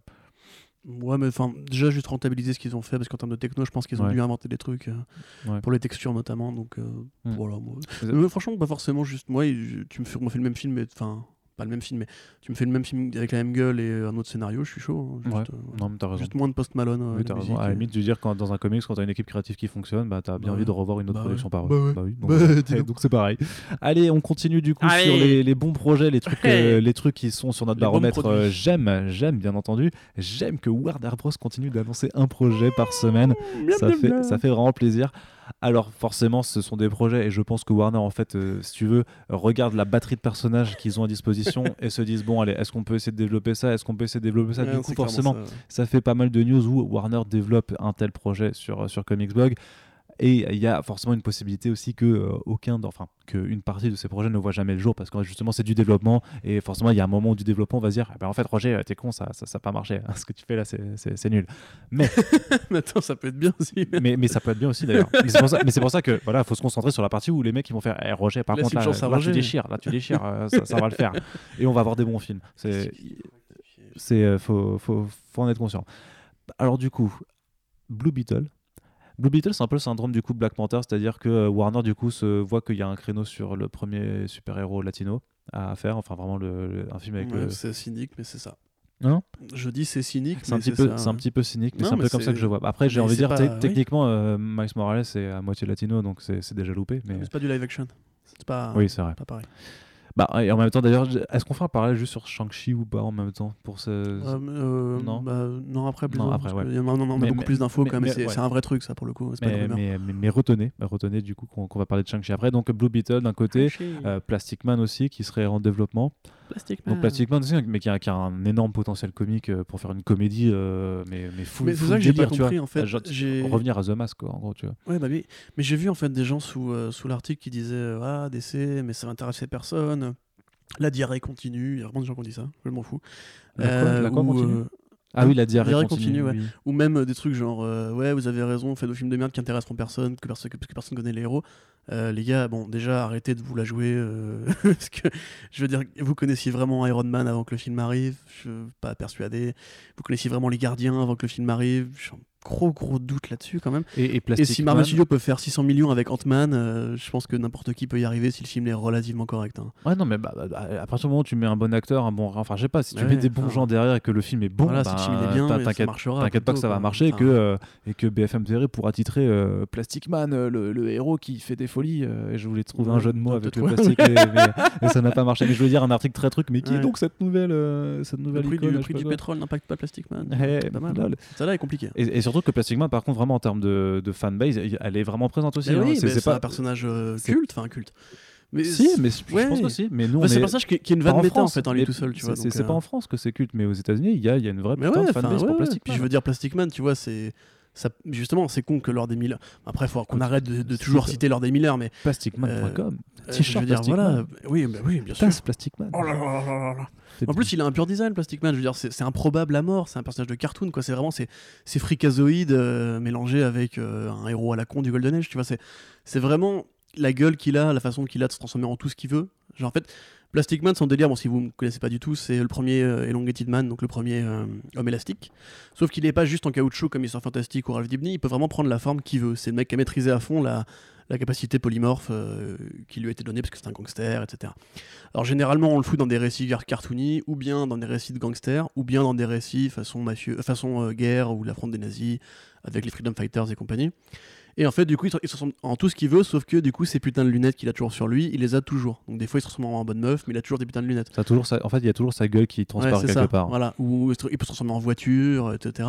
Et t'avais Frank Miller qui lui rendait hommage dans Dark Knight Strikes Again, où il disait qu'en fait c'était le super-héros le plus puissant de la galaxie parce qu'il pouvait se transformer en ce qu'il voulait et tous nous tuer. Euh, ce que je trouve assez marrant de la part de Et C'est vrai. Oui, c'est vrai, c'est vrai. Mais euh, du coup, ouais, enfin, Alors, tu le personnage que... est marrant de base. Oui. Il, a, il a vraiment un, un- Moi, je trouve ça. Je, je suis un producteur, je vois le truc, je me dis, ouais, ça peut faire un, ça peut faire un truc marrant, tu vois. On prend Channing Tatum. euh, euh, Mais non, il, il- il fait Gambit déjà. euh, non, non, il, fait pas, il fera jamais comme Bah, eh, Jamais. vas-y, Arrête, 10 balles. arrête, 10 balles, il fait Gambit. 10 balles. Hop, Voilà, on vient vous êtes, vous 10 êtes témoin, vous êtes témoin, il n'y aura jamais de Gambit sur Terre. Donc, euh, tu vois, enfin, pour moi, le potentiel, il est là. Je veux dire, effectivement, ouais, c'est pas le plus connu, mais quels héros DC sont vraiment connus à part ceux de la Justice League? Si tu vas par là, tu fais rien. Et en général, les meilleurs héros comme Swamp Thing, justement, sont pas connus du grand public. Mm. Si demain on lance un film Swamp Thing par Guillermo del Toro, je pense que vous serez pas en train de dire que. oh là là, Ah, mais attends, d'abord, il y a une série par Len Wiseman. Merci Arnaud. Merci Arnaud. Sorry, guys. Bref, du coup, non, moi je suis pas fâché pour Plastic Man. Après, le problème, c'est qu'ils ont mis un peu une, une nana qui a pas fait grand chose dessus. Mm. Une nana qui était dans un staff d'écriture d'une série sur ABC, à part ça, elle a pas foutu grand chose. Mais comme tu disais en introduction, euh, c'est comme on avait appris Marvel Studios envoyait des bibles de personnages euh, à des réalisateurs euh, potentiels. Généralement, des mecs qui faisaient de la commande ou qui n'avaient pas de carrière depuis un bail et qui auraient pu être accessibles pour pas cher parce que Disney, c'est des gros, des gros crevards, comme chacun sait. C'est no- notoire, hein, c'est notoire. Euh, et du coup, Diffamation. il demandait aux gens de, de sélectionner un personnage et de proposer des idées pour. Je pense que, à mon avis, DC fait un peu pareil en Je fait. dirais même plus que des idées, c'était des. Non. Donc, du coup, DC fait un peu pareil. quoi Arnaud, je te tape. Je te, je te défonce la gueule. Casse-toi. Donc. euh, donc à mon avis DC fait pareil en fait je pense qu'il il- il commande des scripts à des scénaristes pas trop euh, pas trop onéreux pour voir s'il y a potentialité éventuellement et comme ils ont des sources enfin comme les sources euh, des rédacteurs sont toujours bien placées on en entend parler ça veut pas dire qu'il y aura un film Satana ça veut pas dire qu'il y aura un film Blue Beetle ni un film Plastic Man. Blue Beetle moi j'y crois déjà un peu plus parce que c'est comme un très vieux personnage. Euh, il a eu plein d'incarnations même si c'est pas Robbie Reyes, forcément et qu'il faut un amalgame avec Dan Garrett ou avec euh, toutes les incarnations parce que ça a été un personnage comique euh, pendant la GLA, ça a été un personnage polar sous Ditko, ça a été un personnage complètement pulp et un peu euh, bizarre qui me combattait des momies euh, sous euh, les premières créations de, de Charlton. Et Rémi Reyes qui effectivement peut faire cette charge ethnique dont tu parlais. Donc ouais, c'est probablement celui où il y a le plus de chance. Moi, Zatanna, j'ai vraiment du mal à y croire. Pour moi, il irait mieux en série télé. Après, Zatanna, c'était vraiment c'était évoqué au détour du- d'un article, Ouais, d'un ouais, papier de. Variety. C'était quelque chose qu'ils ont considéré. C'est de la même façon, tu sais, que. euh, que, euh, qu'à l'époque ils avaient dit qu'ils savaient pas quoi faire de Superman et qu'ils envisageaient éventuellement d'avoir un Calvin Ellis par exemple et qui du coup euh, qui du coup ça reste des projets qui sont euh, envisagés voilà Ouais. donc ça à mon avis effectivement euh, Zatanna c'est celui où il y a moins de risque de, de concrétisation Voilà, enfin bref, à voir. Après, euh, c'est toujours, moi j'ai toujours du mal à, à me comprendre pourquoi ils font pas d'abord Batman, histoire de mettre un petit peu tout le monde d'accord avant de euh, repartir sur 15 000 Je trouve projets. ça, ça- ça- ça crée beaucoup de frustration en fait chez ceux qui attendent toujours des nouvelles de The Bah Batman, ouais, de bah, Nightwing, de Deathstroke, de je suis désolé, euh. vous avez déjà 15 trucs sur le feu, commencez par là, tu vois, ou alors annuler, officialiser. C'est comme pour Henry Cavill, tu vois, juste des communiqués officiels qui soient pas juste euh, oui, on sait, on sait pas si on va le faire, mais si ça se fait, on sera vachement content. hein. Mm. Parce que grosso modo, c'est ça la Warner actuellement. Et bon, euh, Birds of Prey, on l'a déjà dit, ça, voilà, ça, ça a l'air. Hein, Mm. Ça a l'air. ça, ça, ça a des équipes derrière qui sont plutôt quali quand même faut le Voilà, dire. bon, moi, Aquaman, je suis toujours pas très chaud. Euh, je sais même plus ce qu'il y a trop en développement, mais c'est pareil, tu vois, le mec de Nightwing qui disait donc. euh, euh, Aide-moi à Lego Batman. euh, Chris McKay Chris McKay, voilà. Qui disait euh, Ouais, ouais, non, mais ça va se faire, promis. hein. Par contre, il va falloir vraiment être patient. hein. Ce qu'il Bah, avait déjà dit il y a deux ans et un- il y a un oui an puis, aussi. puis en euh. même temps là il s'est lancé a priori il travaille sur Lego Batman 2 Bah donc oui, parce enfin, que, Nightwing non Pour quoi. moi, en fait, si tu veux, les projets de Gotham City, à part Birds of Prey, ça va vraiment attendre le film Batman. Parce que les mecs sont bah au oui taquet en train de dire Bon, bah, Batman, Batman, Batman. Donc faites ça déjà, on va- avant de lancer des films comme Joker qui vont juste foutre le spell. Enfin bref, voilà, comme d'habitude. Mais juste prenez pas tout pour argent comptant. hein. Vous savez, il y, a- il y a probablement 15 autres projets en développement dont on n'entend pas parler. Ouais. Et ce- projet, projet, en développement, ça, voilà, projet en développement, ça veut juste dire on a payé Michel pour euh, nous écrire un petit scénario. Bon, on va le lire. Si c'est bien, on verra si dans 5 ans il y a de la place.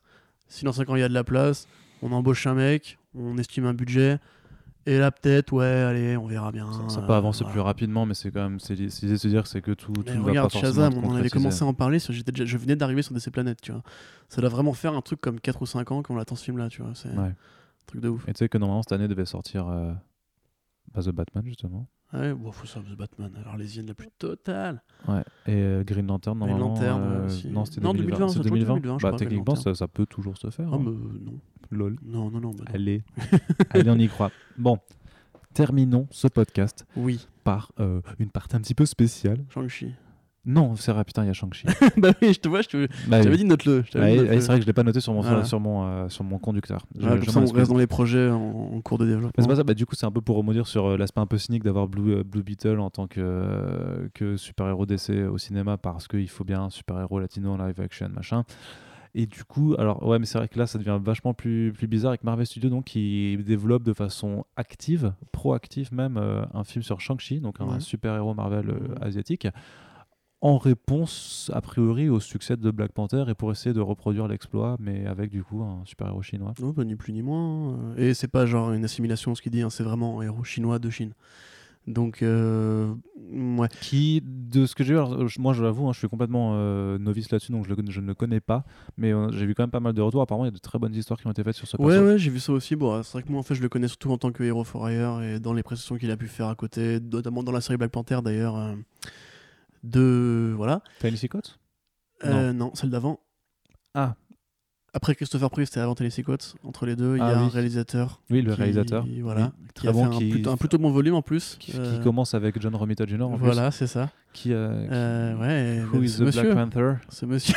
Ouais, mais j'en ai fait une critique Voilà. en plus. Oui, moi, j'ai fait un dossier dessus. ouais. Voilà. Écoute, Du coup, continue, continue, je vais chercher l'info. Du coup, ouais, alors l'idée ce serait effectivement de reproduire le scale de la panthère. Alors on dit pas ça au sens où il y aura encore une fois euh, Un un, prince d'une tribu qui devra affronter un autre mec de sa famille, etc. C'est juste que effectivement Marvel Studios va défricher de nouveaux territoires parce qu'il y a une conquête de nouveaux publics à faire. Et je pense que eux-mêmes sentent qu'il y a un plafond de verre qui doit représenter un truc comme 600 à 800 millions euh, de spectateurs potentiels, enfin de, de- de dollars- de dollars générés par chaque spectateur. On a vu que euh, le marché chinois est très, très, Voilà, bah, très typiquement, je pense que quand tu vois un peu Ant-Man 2, tu vois en fait la, la somme générale des gros fans de Marvel Studios qui se déplacent pour chaque film. Mm. Tu vois, même, même quand ça les intéresse pas, ils viennent quand même. Et du coup, on pourrait estimer ça à 600 millions. Et après, selon l'affect que chaque- chacun a avec le personnage, le réalisateur, etc., ils vont revenir ou pas. Euh, Enfin, c'est une théorie toute, toute personnelle, bien sûr. Mais du coup, oui, euh, Black Panther a fait 1,3 milliard. Il serait idiot d'imaginer que le temps des premières fois n'est pas passé. Vas-y. Reginald Hudlin. Ah, mais oui, putain, Voilà. quel abruti. Putain. En plus, il, avait. ouais, bref, c'était très bien. Euh, lisez Reginald Hudlin. Euh, du coup, qu'est-ce que je disais? Oui, il serait idiot d'imaginer que le temps des premières fois n'est- est terminé. Euh, Tout le monde va vers sa, son, sa petite euh, innovation personnelle. Warner, c'est le film de super-héroïne. Après avoir été le film de super-vilain avec Suicide Squad. Euh, oui, je te vois qui rigole, mais c'est pas moi qui décide si c'est de la merde. hein. Je dis juste que l'initiative au départ, c'était ça, tu vois. C'était comme ça qu'ils le vendaient. Après, euh, du coup, voilà, on a le premier, premier super-héros noir. Après, on va probablement avoir le premier, la première héroïne euh, qui n'est pas hétérosexuelle. On aura plein d'initiatives. Enfin, même Sony, tu vois, Sony fait, court hein. après ça avec. non, mais au cinéma. Sony court après ça, tu vois, avec les films comme Silk ou, ou Ouais. Jackpot. Euh, etc, etc. Et donc après, on aura la, la première super-héroïne noire. Euh, Voilà, c'est tout un, un champ à défricher qui à la fois est, est très euh, bienvenu puisque les réseaux sociaux sont éveillés récemment au manque de diversité générale du cinéma hollywoodien, quoi qu'en veuille en dire certains. Et voilà, on va pas refaire tout le débat. Non, hein, non, non. c'est- re- regardez les films Marvel Studios, comptez combien de héros noirs il y a qui ont eu le droit à un film solo, combien de héros LGBT, combien de héros femmes, etc. Et fermez vos gueules. À partir de là, forcément, le, le pic qu'a eu le film Crazy Rich Asians cette année, qui est quand même un film qui a eu bonne presse, Et qui a pourtant bidé en Chine. et qui a bidé en Chine, c'est très marrant, ouais, mais qui a eu un bon succès aux États-Unis. Donc ça prouve qu'il y a une communauté asiatique, euh, bon, pas forcément d'ailleurs, aussi des gens Non. qui sont favorables à cette, euh, cette diversité. Euh, des séries aussi, comme j'ai mentionné, comme Fresh Off the Boat, qui était la première série à avoir présenté une famille, enfin c'est une, série familiale à, Mhm. la, à la con comme euh, Modern Family ou quoi, mais avec des asiatiques Mm. venus de Chine pour de vrai, Euh, ou de Taïwan, je ne sais plus. Mais du coup, voilà, c'est aussi des, des, des terrains de fricher que du coup, tu sens que la, pop culture se pose ces questions-là aujourd'hui. Shang-Chi, c'est con à dire parce que c'est vraiment le troisième couteau, mais c'est quand même le personnage euh, héroïque chinois le plus connu du catalogue euh, Marvel. Alors moi, ça me pose deux, trois petits problèmes. C'est que déjà, pour moi, Shang-Chi, ça veut dire Heroes for Hire, donc je n'ai pas lu les récits où il est très bon, a priori, en solo. Et du coup, ça m'agace que ça arrive juste après l'annulation d'Iron Fist, parce que je me dis qu'en fait, ça aurait été très bien d'avoir une saga Iron Fist bien faite, euh, avec euh, Shang-Chi, Luke Cage et tous les mecs qui vont avec, euh, Misty et compagnie. Mhm. Et Colin, et les, les Dr. Dragon et compagnie, mais bon, voilà. Ça me pose aussi un petit problème, c'est que je trouve la, la démarche un peu plus cynique pour Black Panther, puisque autant ça reste euh, un move politique engagé et finalement assez risqué, particulièrement dans l'Amérique de Trump, où beaucoup de gens ne se cachent plus du racisme ordinaire, regardez Who is America ou écoutez le discours de, ce bon monsieur Orange, euh, vous aurez une idée à peu près de la condition noire actuelle aux États-Unis. Euh, autant je trouve que miser sur un héros asiatique, justement, quand tu sais le poids qu'a la Chine dans le marché des super-héros, c'est pas un coup très risqué. Et accessoirement, c'est comme pour euh, les films Warner, tu vois, où on dit mais faites d'abord Batman. J'ai envie de dire qu'il y a d'autres héros plus prioritaires. Ce qui ne veut pas dire qu'il faut s'empêcher d'innover. hein. Non, non, bien sûr Au non. contraire, mais euh, je veux pas refaire le running gag de Moon Knight, hein, évidemment. Mais euh, il y a, il y a d'autres personnages plus connus qui, a- qui attendent depuis des décennies d'avoir leur, euh, leur petite heure de gloire. Aller chercher Shang-Chi, quoi que ça puisse être un bon film et qu'il y ait eu des bons comics dessus, ça me paraît vraiment parler plus à un appel euh, monétaire et un calcul qui part d'une bonne intention, mais qui est aussi un peu intéressé, bah, même carrément. Du coup, à la fois tant mieux, je suis sûr que le film sera agréable, euh, et à la fois en même temps, tu as envie de dire. euh, Mais le, le truc, c'est que tu vois, Mhm. pour un film Shang-Chi, de, de ce que je m'imaginerais, il faudrait aller chercher la folie d'un d'un crazy kung fu, d'un truc comme ça, en fait, un truc vraiment hyper, Ouais. hyper vénère et, euh, et qui mise à mort sur les arts martiaux notamment. Crazy Kung Fu, c'est le film où à la fin le mec devient Bouddha, et euh, où Euh, les mecs ont des haches, ils font des danses au début, c'est ça? Ouais, c'est le truc qui compare Ouais, par le mec qui, a fait c'est Shaolin, c'est qui a fait Shaolin Soccer. Vraiment, mais vraiment d'aller se dégager en fait cette énergie folle en fait que le cinéma asiatique peut avoir, vraiment complètement décomplexé, associé du coup à un univers de super héroïque machin. Mais tu sais très bien qu'une telle formule en fait, enfin que ce genre de truc, ça marchera pas parce que chez Marvel Studios, il faut qu'on reste dans un film Marvel Studios et qu'il Oui. faudra. Et, et- et je pense que ça, ça pète complètement le- le- l'univers, euh, enfin la, la démarche, parce que quelque part, autant tu vois, enfin, je trouve que par rapport à, à Black Panther et à, à l'illustration veux, de la communauté afro-américaine, des choses qui rapportent parce qu'elle fait partie intégrante de l'histoire du développement des États-Unis d'Amérique. Et euh, je suis très, je suis pas connaisseur de, de l'histoire des États-Unis d'Amérique, mais j'ai j'ai l'impression que la communauté asiatique est moins euh, moins, euh, tu vois, moins importante dans, dans l'établissement de cette communauté. de toute façon, elle est beaucoup moins nombreuse. Et moins ça, nombreuse. c'est- sûr. Même culturellement, elle n'a pas eu le même impact qu'il y a eu quand les Noirs aux États-Unis. euh. que ce soit musicalement, tu donc vois, tu vois, tu vois la, simplement. la- la nuance que je fais par rapport à, si tu veux. Oui, oui, mais, mais, oui, mais c'est enfin, c'est forcément différent. Après, le comparatif, il se fait parce que c'est un terrain à défricher, mais personne dit que ce sera le Black Panther asiatique, puisque, comme tu dis, Bah, simplement, c'est- c'est comme ce qu'ils veulent faire. avec l'histoire de l'esclavage, le continent pillé, il se peut qu'ils mettent des références à la colonisation, les guerres du Vietnam, euh, s'ils sont vraiment très cons et assimilateurs. Mais euh, après, je sais pas, en fait, je pense, je pense vraiment qu'il faut pas se poser ces questions-là. À mon avis, c'est juste, c'est juste un appel mar- mar- enfin, du marché, quoi. Ouais. Et qui, du coup, participe à leur envie de faire plus de diversité. Donc, euh, genre, ça serait un gagnant-gagnant dans, dans l'absolu. Moi, je trouve ça un peu cynique. Euh, après, bon, du Crazy Kung Fu, j'avoue que j'en ai un lointain souvenir. Moi, je pensais plutôt, tu vois, aux, aux traditions de films asiatiques à la Infernal Affairs, euh, Better Sweet Life, euh, ou même les, Oh, bah les non, Kung- c'est beaucoup trop sérieux ça. Bah, et alors? bah, Et c'est- pourquoi on a- on pas le droit à un peu de sérieux chez Marvel mais, Studios non, mais parce en que même, oui, mais Marvel Studios quoi. Enfin. Alors, Black Panther, t'es pas non plus mort de rire. euh, Non, t'es pas mort de rire, mais ça reste quand même. t'as- euh, T'as Okoye qui fait quelques punchlines et Shuri, mais à part ça. euh, Oui, mais ça reste. je- enfin, je trouve qu'en termes de dramaturgie, ça va, tu restes assez léger. Euh, Toi, ça, ça- ça te fait rire de voir deux noirs se battre, euh, c'est ça en fait. non, ça T'as des problèmes, Arnaud. Putain, espèce de gilet jaune. Qu'est-ce que tu racontes? Mais non, mais je veux dire, c'est, en, termes de, de dramaturgie, je suis désolé, ça, c'est pas non plus, euh, c'est pas, enfin, je sais pas, un Internal Ah, Affairs ou euh, Quand même, il y a Ah, le, le, le mec, le, le roi qui bute son frère, enfin, spoiler alerte, le roi qui bute son frangin, le- l'enfant orphelin, euh, la, la vision de Killmonger dans, quand il prend la. Enfin, c'est, c'est quand même. C'est, c'est pas non plus euh, en temps Ragnarok, quoi, Black Panther. Non, mais euh, je trouve que ça reste. euh, oui, c'est pour ça que je, trouve que ça reste léger. Enfin, c'est pas euh, là, tu me parles de Habit to a Sweet Life ou de, de polars euh, coréens comme ça qui sont ultra sombres. Mais tu peux faire un peu de vanne dedans. Bah, si tu préfères The Night Comes For Us, tu vois, qui, qui tire plus vers la comédie déjà. Quoi? Bah, c'est une comédie absurde. mais c'est débile à mort, mec. Mais t'es fou, ouais, mais les mecs qui se prennent violent. 22 balles, ils sont encore en vie. Oui, mais c'est pas une comédie du tout. C'est super rigolo. Bah, Mais c'est oh, pas drôle. C'est super marrant, tu Mais rigoles. c'est pas drôle. Mais c'est absurde, c'est un cartoon. Mais c'est pas. Ok, on en Je reparlera. trouve ça débile, mais bref, peu importe. Ouais, non, mais. Mais euh, qu'est-ce que je voulais dire euh, Ou bon, dans ce cas, si tu préfères. Mais moi, j'ai pas envie d'une comédie, vraiment. Je, pr- je préférais la majesté d'un vieux film de, de clans rivaux qui se pètent des gueules à la Bruce Oui, mais tu pareil, t'auras pas ça. C'est Marvel Studios. Non, sûr, ça, ça, par contre, je pense que c'est possible. Enfin, De toute façon, Shang-Chi, il est inspiré par Kung Fu. ben, parce que du coup, pour ceux qui connaissent pas l'histoire de, de Shang-Chi, c'est un personnage qui a été créé parce que Marvel n'arrivait pas à sécuriser les droits de la série Kung Fu.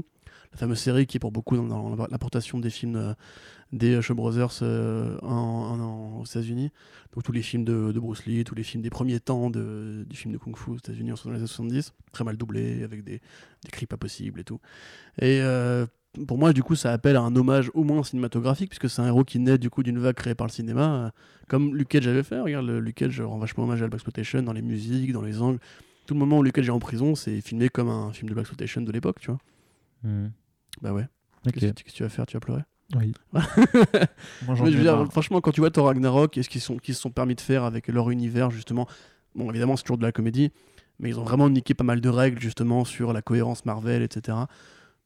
Je me dis, tu vois, un petit, tu Ouais, fais un bah petit film oui. de genre. Est-ce que vraiment, Shang-Chi, tu prends des risques, tu vois, genre, tu sais très bien que le marché chinois va se déplacer en masse pour le faire, autant se faire un Bah, kiff. justement, enfin, je, je crois que j'ai vu passer une news sur Bleeding Cool qui dit euh, les gars, euh, et Marvel Studios, la Chine trouve déjà que Shang-Chi c'est- hyper raciste, donc il faudrait que je Mhm. vois les, les- les réactions dont, dont ils voulaient causer, mais euh, je suis pas certain que justement que comme Crazy Rich Asians, c'est le film qui, pour séduire un peu le public euh, asiatique, euh, produit par les Américains, bah, se, go- se, se plante. Bah, de la même façon, j'ai envie de dire que euh, un, un film Marvel Studios euh, marketé pour le, pour le marché chinois euh, va aussi se Ouais, tu planter penses en que ça fait. fera, quoi, ça fera Bah, contrefaçon américaine bah ouais, je sais pas. Bah ouais, contrefaçon américaine, un truc ouais. chinois pour. Enfin, je sais pas, tu vois, je trouve ça justement. Non mais c'est possible, ouais ouais. Euh, du coup juste pour euh, fermer cette page là, parce que du coup j'imaginais en fait ce truc là, mais j'ai oublié qui avait écrit la, la série, Euh, qui a écrit le film pardon. Alors du coup c'est euh, ce monsieur qui s'appelle David Callahan, qui est donc est un scénariste euh, qui a un nom tout à fait américain mais qui est d'origine asiatique lui aussi, euh, qui a déjà travaillé avec un studio sur Ant-Man, donc bon c'est des réécritures, hein, il est probablement pas parce que le film a déjà été réécrit plein de fois à cause de- du départ d'Edgar Wright. Il a aussi participé à Wonder Woman 84, donc on pourra pas juger tout de suite. Il a travaillé avec euh, Stallone et Van Damme sur euh, Expendables. Et d'ailleurs, après, il a retrouvé Van Damme sur la série Jean-Claude Van Johnson où Van Damme joue un espion international. Ouais. Euh, et, et, et plus intéressant, il a écrit, enfin, il a participé au script de Godzilla de Gareth Edwards. Du coup, bah, qui probablement d'ailleurs, il a probablement été euh, aussi, je pense, euh, influencé par cette culture-là. Maintenant, c'est compliqué de dire, enfin, évidemment, quel genre, parce que ça touche à plein de trucs, Oui. quel genre il va, il va taquiner, mais moi, je pense que si Marvel vraiment veut jouer la carte euh, américaine Kung Fu, euh, ils vont devoir la jouer à, en à fond, tu vois. Bah, il faut. Oui, Parce oui, que sûr. Shang-Chi, c'est un Shaolin, c'est le fils de Fu Manchu, il, il vit dans des clans depuis toujours, etc. C'est un espion. Mm. Enfin, déjà, voilà. Est-ce qu'il y aura de la bonne, de la bonne baston? Bah, ouais, c'est. Parce que Black Panther, pour moi, c'était pas non plus. euh, Bah voilà, non mais c'est pour ça que je, je te dis que c'est que j'avais Crazy Kung Fu notamment pour les chorégraphies et tout ça en tête Mm. euh, vraiment. Après, il pourrait faire aussi Rail, les, hein. les trucs où les mecs, c'est le wire foot, c'est où ils sautent avec des câbles. Et ils Ah à la, Tsu- à la. Ouais, c'est ça. ouais. Ah ouais, carrément. Ouais. Ou même à la tigre, euh, enfin tigre et dragon. Bah, c'est vois, c'est le mec True qui Hark, marche, Tigre et Dragon. Ah ouais Oui, je parlais du réalisateur en fait. Enfin- Treyarch, ouais, ouais, j'ai compris, mais je savais pas que c'est lui qui avait fait Tigre et dragon. Incroyable. me. Ouais, peut-être que j'ai une grosse bêtise. Ouais, je pense que Ne me tu, tapez- tu- ne je pense me- que c'est un peu me- raciste ce que tu dis. Ne me hein. tapez pas dessus. Mais en tout cas, True Hark a fait les Detective D et en tout cas, c'est clairement Ouais. ce même genre de choses Oui, euh, le- qui le a coup fil, ça, comme on et dit, C'est euh. c'est trop bien. Ok. C'est beaucoup trop bien. Clairement, c'est pas du tout Treyarch. Non, c'est pas du tout lui. Non, pas du tout. Ok, bon bah je suis désolé. c'est- Mais est Non, parce qu'il a fait, il a fait Dragon Gate, pardon. C'est pas, c'est pas Ouais. True Hark, c'est Dragon Gate, c'est un autre, pardon. Mm. Excusez-moi. C'est pas grave. Du coup, du Ah, coup, si. du coup, je voulais justement euh, aborder cette fin de podcast par une chronique un petit peu spéciale. Alors, c'est une nouvelle chronique qu'on introduit dans les podcasts Fresh Start. Je suis assez ému. Ça s'appelle Quel trailer a-t-on vu cette semaine? Voilà, non, je rigole. Non, mais c'est Angly en plus, et dragon. Oui, c'est Angli. Bref, continue. Bon, les cons. ouais, Angli du, du premier Hulk alors? Ouais, incroyable. Je- Comme je suis. Waouh, je suis Voilà, fatigué, pardon. Bon, en même temps, c'est comme toi et Garcinis qui a jamais été adapté. Ouais, c'est euh, vrai, mais Preacher, nous- ça compte pas, c'est pas vraiment une nous ne sommes pas infaillibles. Nous ne sommes pas infaillibles, mais nous avons l'intelligence de nous corriger. Tout de suite après. Tout à fait. Voilà. Et on s'excuse, on est des brels. Ex- exactement. Donc, Captain Marvel, un second trailer cette semaine. Ah bon? J'ai pas vu Bah si, tu l'as vu. Ah merde, j'ai vu, c'est vrai. C'est vrai. Ouais, Alors du vrai. coup, la hype, ouais, tant plus, sans, sans plus. sans plus. voilà. Ouais, bon, bah je pense, son- mais on a vu beaucoup de réactions qui allaient dans ce sens. euh, c'est bon, ah, c'est pas la douche froide parce que tu vois, ça reste intrigant. Le coup C'est des plus enthousiasmant que le hein. premier trailer quand même. hein. Bah, je suis pas d'accord, perso. euh, Ah ouais. Ouais, vraiment, le premier trailer, il vendait un côté, c'est un peu genre euh, Secret Origin et tout. Ah là là, mais qu'est-ce qui va bien se passer? Et là, en fait, bah, tu peux un peu deviner le bordel, quoi. C'est euh, Ouais. tombe sur Terre amnésique, euh, croise Nick Fury, euh, ils vont aller péter des gueules, elle va se souvenir que nanana. Il y a un chat, j'aime j'aime les chats. J'aime Nick Fury qui, qui caresse des chats. Ouais. Surtout ce Nick Fury de Pulp Fiction. Euh, les FX ont pas l'air euh, finis. Euh, ils le sont probablement pas d'ailleurs. On voit pas mal de fonds verts, ça bave un peu.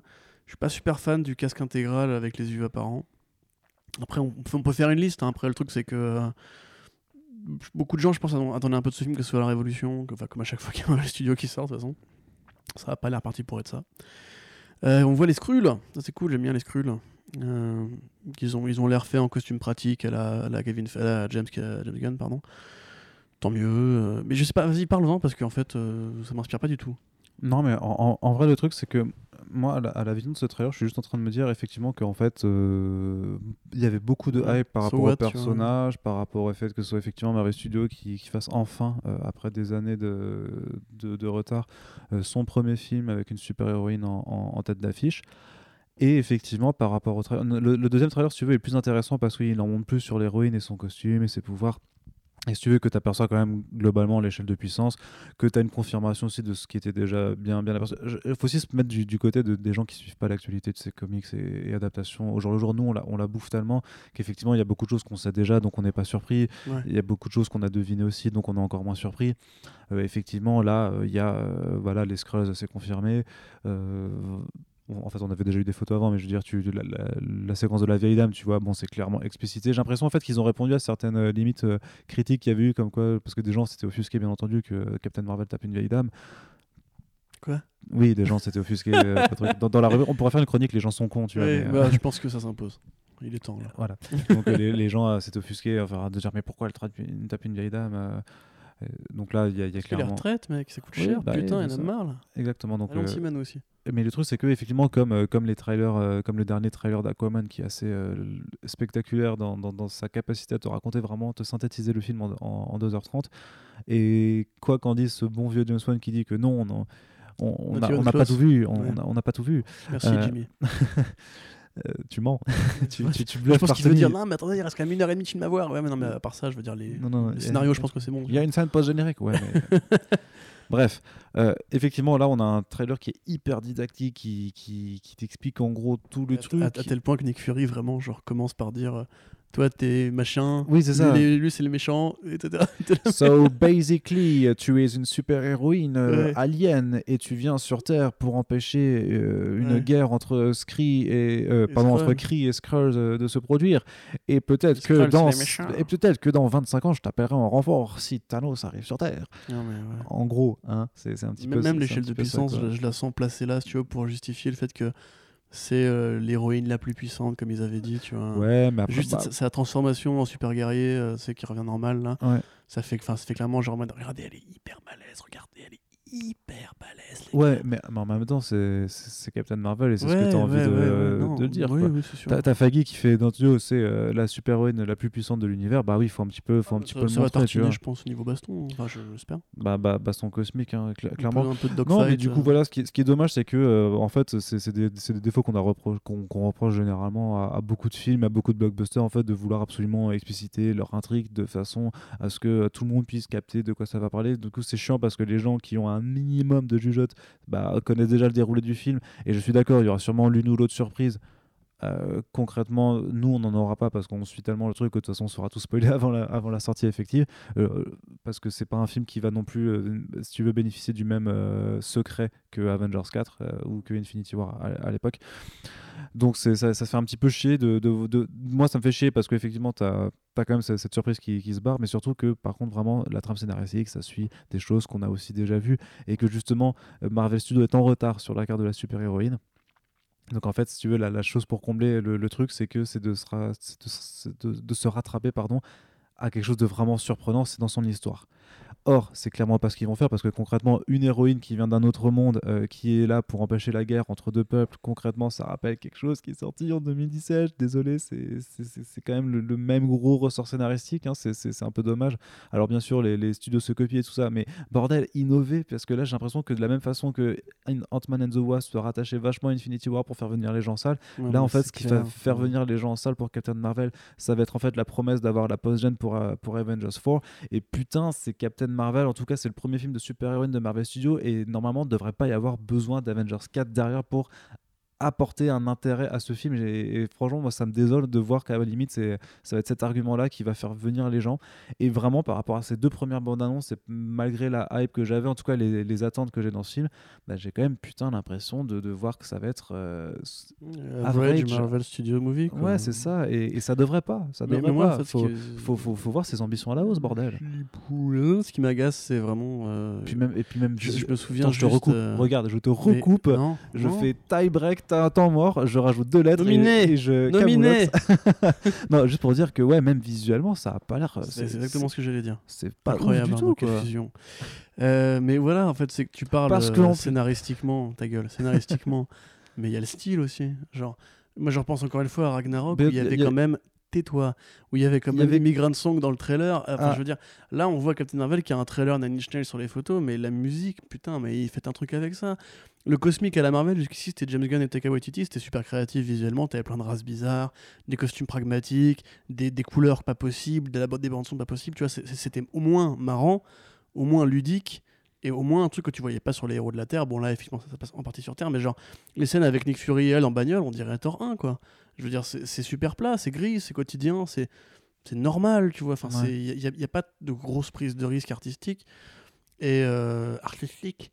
Mais tu vois, enfin, genre même au niveau du style, j'ai l'impression qu'on avait fait un pas en avant de ouf avec Ragnarok, qui était, tu sais, le, le délire what the fuck, Puis- hyper créatif, même visuellement intéressant, tu vois. Et puis même Black Panther, je veux dire, il y avait des efforts qui étaient faits sur Ouais, la DA, tu ouais, vois. ouais, bah, ça rendait pas oui. super bien à cause de la scène de du la couronnement, la scène du couronnement était pas mal, tu vois. Enfin, et même oui, il y avait plus de couleurs, euh, il y avait des, mu- des musiques. Je veux dire, on avait fait venir Kendrick et tout, quoi. Là, Et même le score de Ludwig Göransson est plutôt cool, tu vois. Je Voilà, trouve enfin, à mélanger dire, sonorité moderne avec des, des Là, trucs qui... peut-être qu'ils se disent qu'ils prennent un risque justement à faire un film d'héroïne ou dans les années 90, je sais pas quoi, mais justement, c'est les années 90. C'est pas juste un t-shirt Nine Inch Nails des années 90. Mettez-moi un- une chanson des années 90, mettez-moi des bagnoles des années 90, mettez-moi un truc qui soit pas juste la, la putain de limo de, Puis de faire Nick une... Fury noir comme d'hab, avec les costumes blancs, un truc super simple. Enfin, je veux dire, Mais y tu, a sais que, de- tu sais que limite en termes de filmographie, de, de, photos de ça, ils devraient, ils devraient faire quelque chose qui renvoie vraiment à la façon dont les films d'action des années 90 Bah ont ouais, été faits, tu vois. bah. Mais en le faisant bien du coup avec une bonne histoire et des bons effets spéciaux et des bonnes choses. Comme la mais- musique. euh, Mais, mais tu vois, parce que parce que euh, qu'est-ce que non, j'allais dire un truc sur Venom en fait non, parce que Non, qui veut un peu imiter les films d'action des années 2000, mais en, en fait, mais, mais faut pas faire pas comme Venom, Venom, du coup. Venom Mais tu vois, c'est comme les gardiens qui justement placent une musique années 80 parce que le héros était resté bloqué dans les années 80 selon Ouais. lui, tu vois. Bon, c'est facile, après ça a créé une mode chelou, mais, Voilà. euh, mais au moins ça, putain. Mm. Je veux dire, là, vraiment, le trailer, j'ai j'ai l'impression d'être retourné dans la phase 1, quoi. Après, c'est un trailer. Voilà. ah, mais, Mais, je euh, doute techniquement, pas que c'est pré- hein. historiquement, enfin chronologiquement, c'est pré-phase 1, donc peut-être qu'en fait, c'est un, un méta, Non, non, c'est non, une arrête. méta-référence à... c'est une- N'importe quoi. C'est une méta-référence à Ce leur serait, ce phase serait 1. marrant pour le coup. Genre, Bah. Regardez, on a refait un film chiant et inintéressant euh, comme à l'époque. mais, mais tu vois, moi je doute pas que ce sera Non. bien. Ce sont tous les Marvel Studios. C'est rare comme Marvel Studios vraiment mais, mais débecté, à part Ant-Man 2. Mais même Black Panther, tout à l'heure j'ai un peu critiqué, mais je, je suis sûr que si je le revoyais, je le reverrais avec plaisir. Tu critiques, mais tu cliques. Ouais, tu critiques, mais tu m'imites. Ah, le voleur. Euh, c'est ce qu'il disait à DC, tu vois, c'est une Ouais. référence. Mais euh, tu vois, typiquement, euh, je vais aller le voir, prendre mon popcorn, mon coca, ce sera bien. Euh, je serais ravi ensuite d'en parler en podcast, euh, etc. Mais voilà, enfin, je veux dire, euh, où sont les bons en avant? On avait été récupéré John Watts pour faire Homecoming. Bon, certes, c'est pas non plus le film le plus original de Marvel Studios, mais on sent une évolution dans la formule, on sent une proposition qui, bouge un peu, on sent euh, des références culturelles qui sont pas juste euh, même TV, tu vois. Enfin, où, sont passés les morceaux métal d'Iron Man 1 et 2 Où sont passés les, la- les- les de son James Gunn, tu vois. Enfin, Après, ça reste, ça reste, ça reste Ouais. deux, deux trailers, donc faut. ouais, non, voilà, c'est vrai. pas- Mais justement, moi, j'entendais beaucoup aussi de Captain Marvel. euh, parce que justement, je me disais, ces années 90, ils pourront se faire kiffer vu qu'ils n'auront pas d'impact direct, etc. Mhm. Comme quelque part, justement, tous les films qui sont à part, comme Ragnarok, etc., qui touchent pas trop au canon, on peut se faire kiffer avec. Et en fait, bah, ça a l'air, euh, ouais, average. Ça a l'air de pas trop se faire kiffer alors que les, les possibilités sont vraiment là. Il sera sûrement nominé au Golden Globe. Nommé. voilà. Ouais, Mais bah non, que non mais t'auras forcément un, un- un pushing pour les Oscars aussi, façon, comme, comme Wonder Woman. hein. À chaque instant qui sort, les critiques disent que c'est le meilleur qu'ils aient jamais fait. Euh, tout le monde s'emballe, alors parce que c'est la plus grosse marque du monde en termes d'enter- d'entertainment. Maintenant que Star Wars est un peu, est un peu KO, tu vois. Oh. Non, bah, oh, Calme- on peut le dire quand même. monsieur, hein. bah, Star. Wars est un peu KO. Mais il, mais il est pas KO, là il s'est pris un, un crochet du gauche, mais il, va, il remonte sur le ring. Ouais, enfin, faire revenir pas- Abrams, KO, réalisateur du 7, pour gommer les, er- les erreurs du 8. Bah attends, Genre, on attends, non mais attends, wow, wow, Annuler les spin-offs. Han. Solo, c'était de la grosse merde en barre. Si vous l'avez aimé, je ne vous aime pas. Oui, mais calme-toi, calme-toi, calme-toi quand même. Non, mais juste pour dire que c'est plus le moteur de Disney. En ce moment, n'est plus Star Wars. Bah, il rapporte toujours Le- plus le moteur, euh, euh, écoute, il- bon, Ouais, je mais suis combien de milliards so- par an pour les studios so- oui, mais forcément ils ont Trois ils- mais ils ont trois films de plus. Quatre Ils, ils sortent trois Cinq films. Ils sortent trois films euh, Avec les produits dérivés. Ils sortent trois Mais, films au mais lieu c'est ça un moteur, mec. ça C'est un moteur, plus, ça, ça carbure, ça turbine, c'est une usine à gaz. Star Wars, euh, non. Oui, bon. Bref, Da- tout ça pour dire que j'ai raison. Pourquoi pas Vous Voilà. pouvez donc relancer ce hashtag Corentin d'émission. J'espère qu'un jour il va, Arnaud le seum il, aussi, il va hein. porter ses fruits. Je pas le seum du tout. moi. je prends pas les couilles de Star Wars. c'est bon, hein. Du coup, c'est juste que parfois tes jugements l'emportent-pièce. hein, ça, Non, mais voilà. on peut quand Ah. même dire que euh, Disney compte plus sur Marvel pour ramener de l'argent aujourd'hui que sur Star Wars. Ce qui est logique. Ouais, après, j'ai envie de dire que t'as. t'as- Moi, je sur ces remakes de dessins animés à la con, là aussi, quand même. Ouais, non, si, pas Tu oui. vois, T'as quand même, effectivement assez il y a- raison. il y a trois, trois en un an, quand même. Il y a pas mal d'autres moteurs qui, qui, qu'on qui sont on là. dit hein. du mal des films de super-héros, il y en a trop, mais là, ça paraît quand même euh, Grâce au trailer du Royaume, beaucoup mon gars. compter sur la nostalgie des gens. Pour, Ouais, euh, c'est horrible quoi. Et je me suis dit, tu sais, je me suis fait une réflexion, c'est-à-dire est-ce qu'on va devoir se retaper Hakuna Matata pendant tout un été? Ah, mais toi, si tu veux, moi, j'irai pas le voir, je m'en fous, rien à péter. Non, mais je veux dire qu'ils vont, ils vont le passer. euh, Ah oui, non, mais c'est évident. Mais de toute façon, dans le remake, euh, de John euh. Favreau, ils avaient remis les chansons tu sais, du livre de la jungle. Ils avaient remis deux chansons qui étaient les plus connues, qui étaient euh, euh, Bare Necessity en français, c'est quoi? Il en faut peu pour être heureux, et celle du singe, euh, euh, Je veux marcher comme vous. Donc c'est sûr qu'ils les Il en faut peu pour Comme. Thora, mon meilleur ami avec Will Smith dans Aladdin.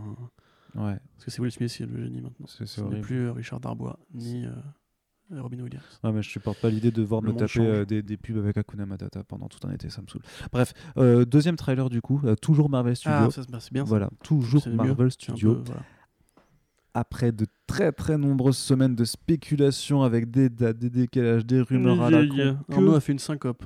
Ouais, bah je les voyais passer, je faisais bah non, non, non, ça, ça marche pas, ça marche pas, parce qu'il y avait, y quand même pas mal de, si tu veux, de facteurs qui, qui, qui se réunissaient quand, quand tu regardes l'actu, tu arrives un peu à jauger qui est fiable, qui ne l'est pas, tu essaies de voir un petit peu les choses, et pendant que... que toi qui fais ça, mec. Non, bah ouais, bah écoute, si, si tout le monde faisait comme moi, il y aurait moins de, de clickbait et de, de choses comme ça, mais je suis content pour mes camarades euh, ricains et aussi pas mal de collègues euh, fran- francophones qui gagnent clairement plus que nous, qui ont qui, qui ont largement profité de toutes ces rumeurs à la con pour les annoncer pendant tout le mois de novembre alors que ce n'est arrivé que donc qui, euh, il, y a, il y a un jour euh, à l'heure où on enregistre ce podcast. Bref, Avengers 4 s'appelle Avengers Endgame et a présenté un premier full Oui. trailer qui reste euh, pas full trailer parce que c'est une durée de 2 minutes 30 alors qu'en général les teaser trailers que tu fais au début d'une campagne de promotion c'est plus entre 1 minute 30 et, mo- et moins de 2 minutes en tout cas.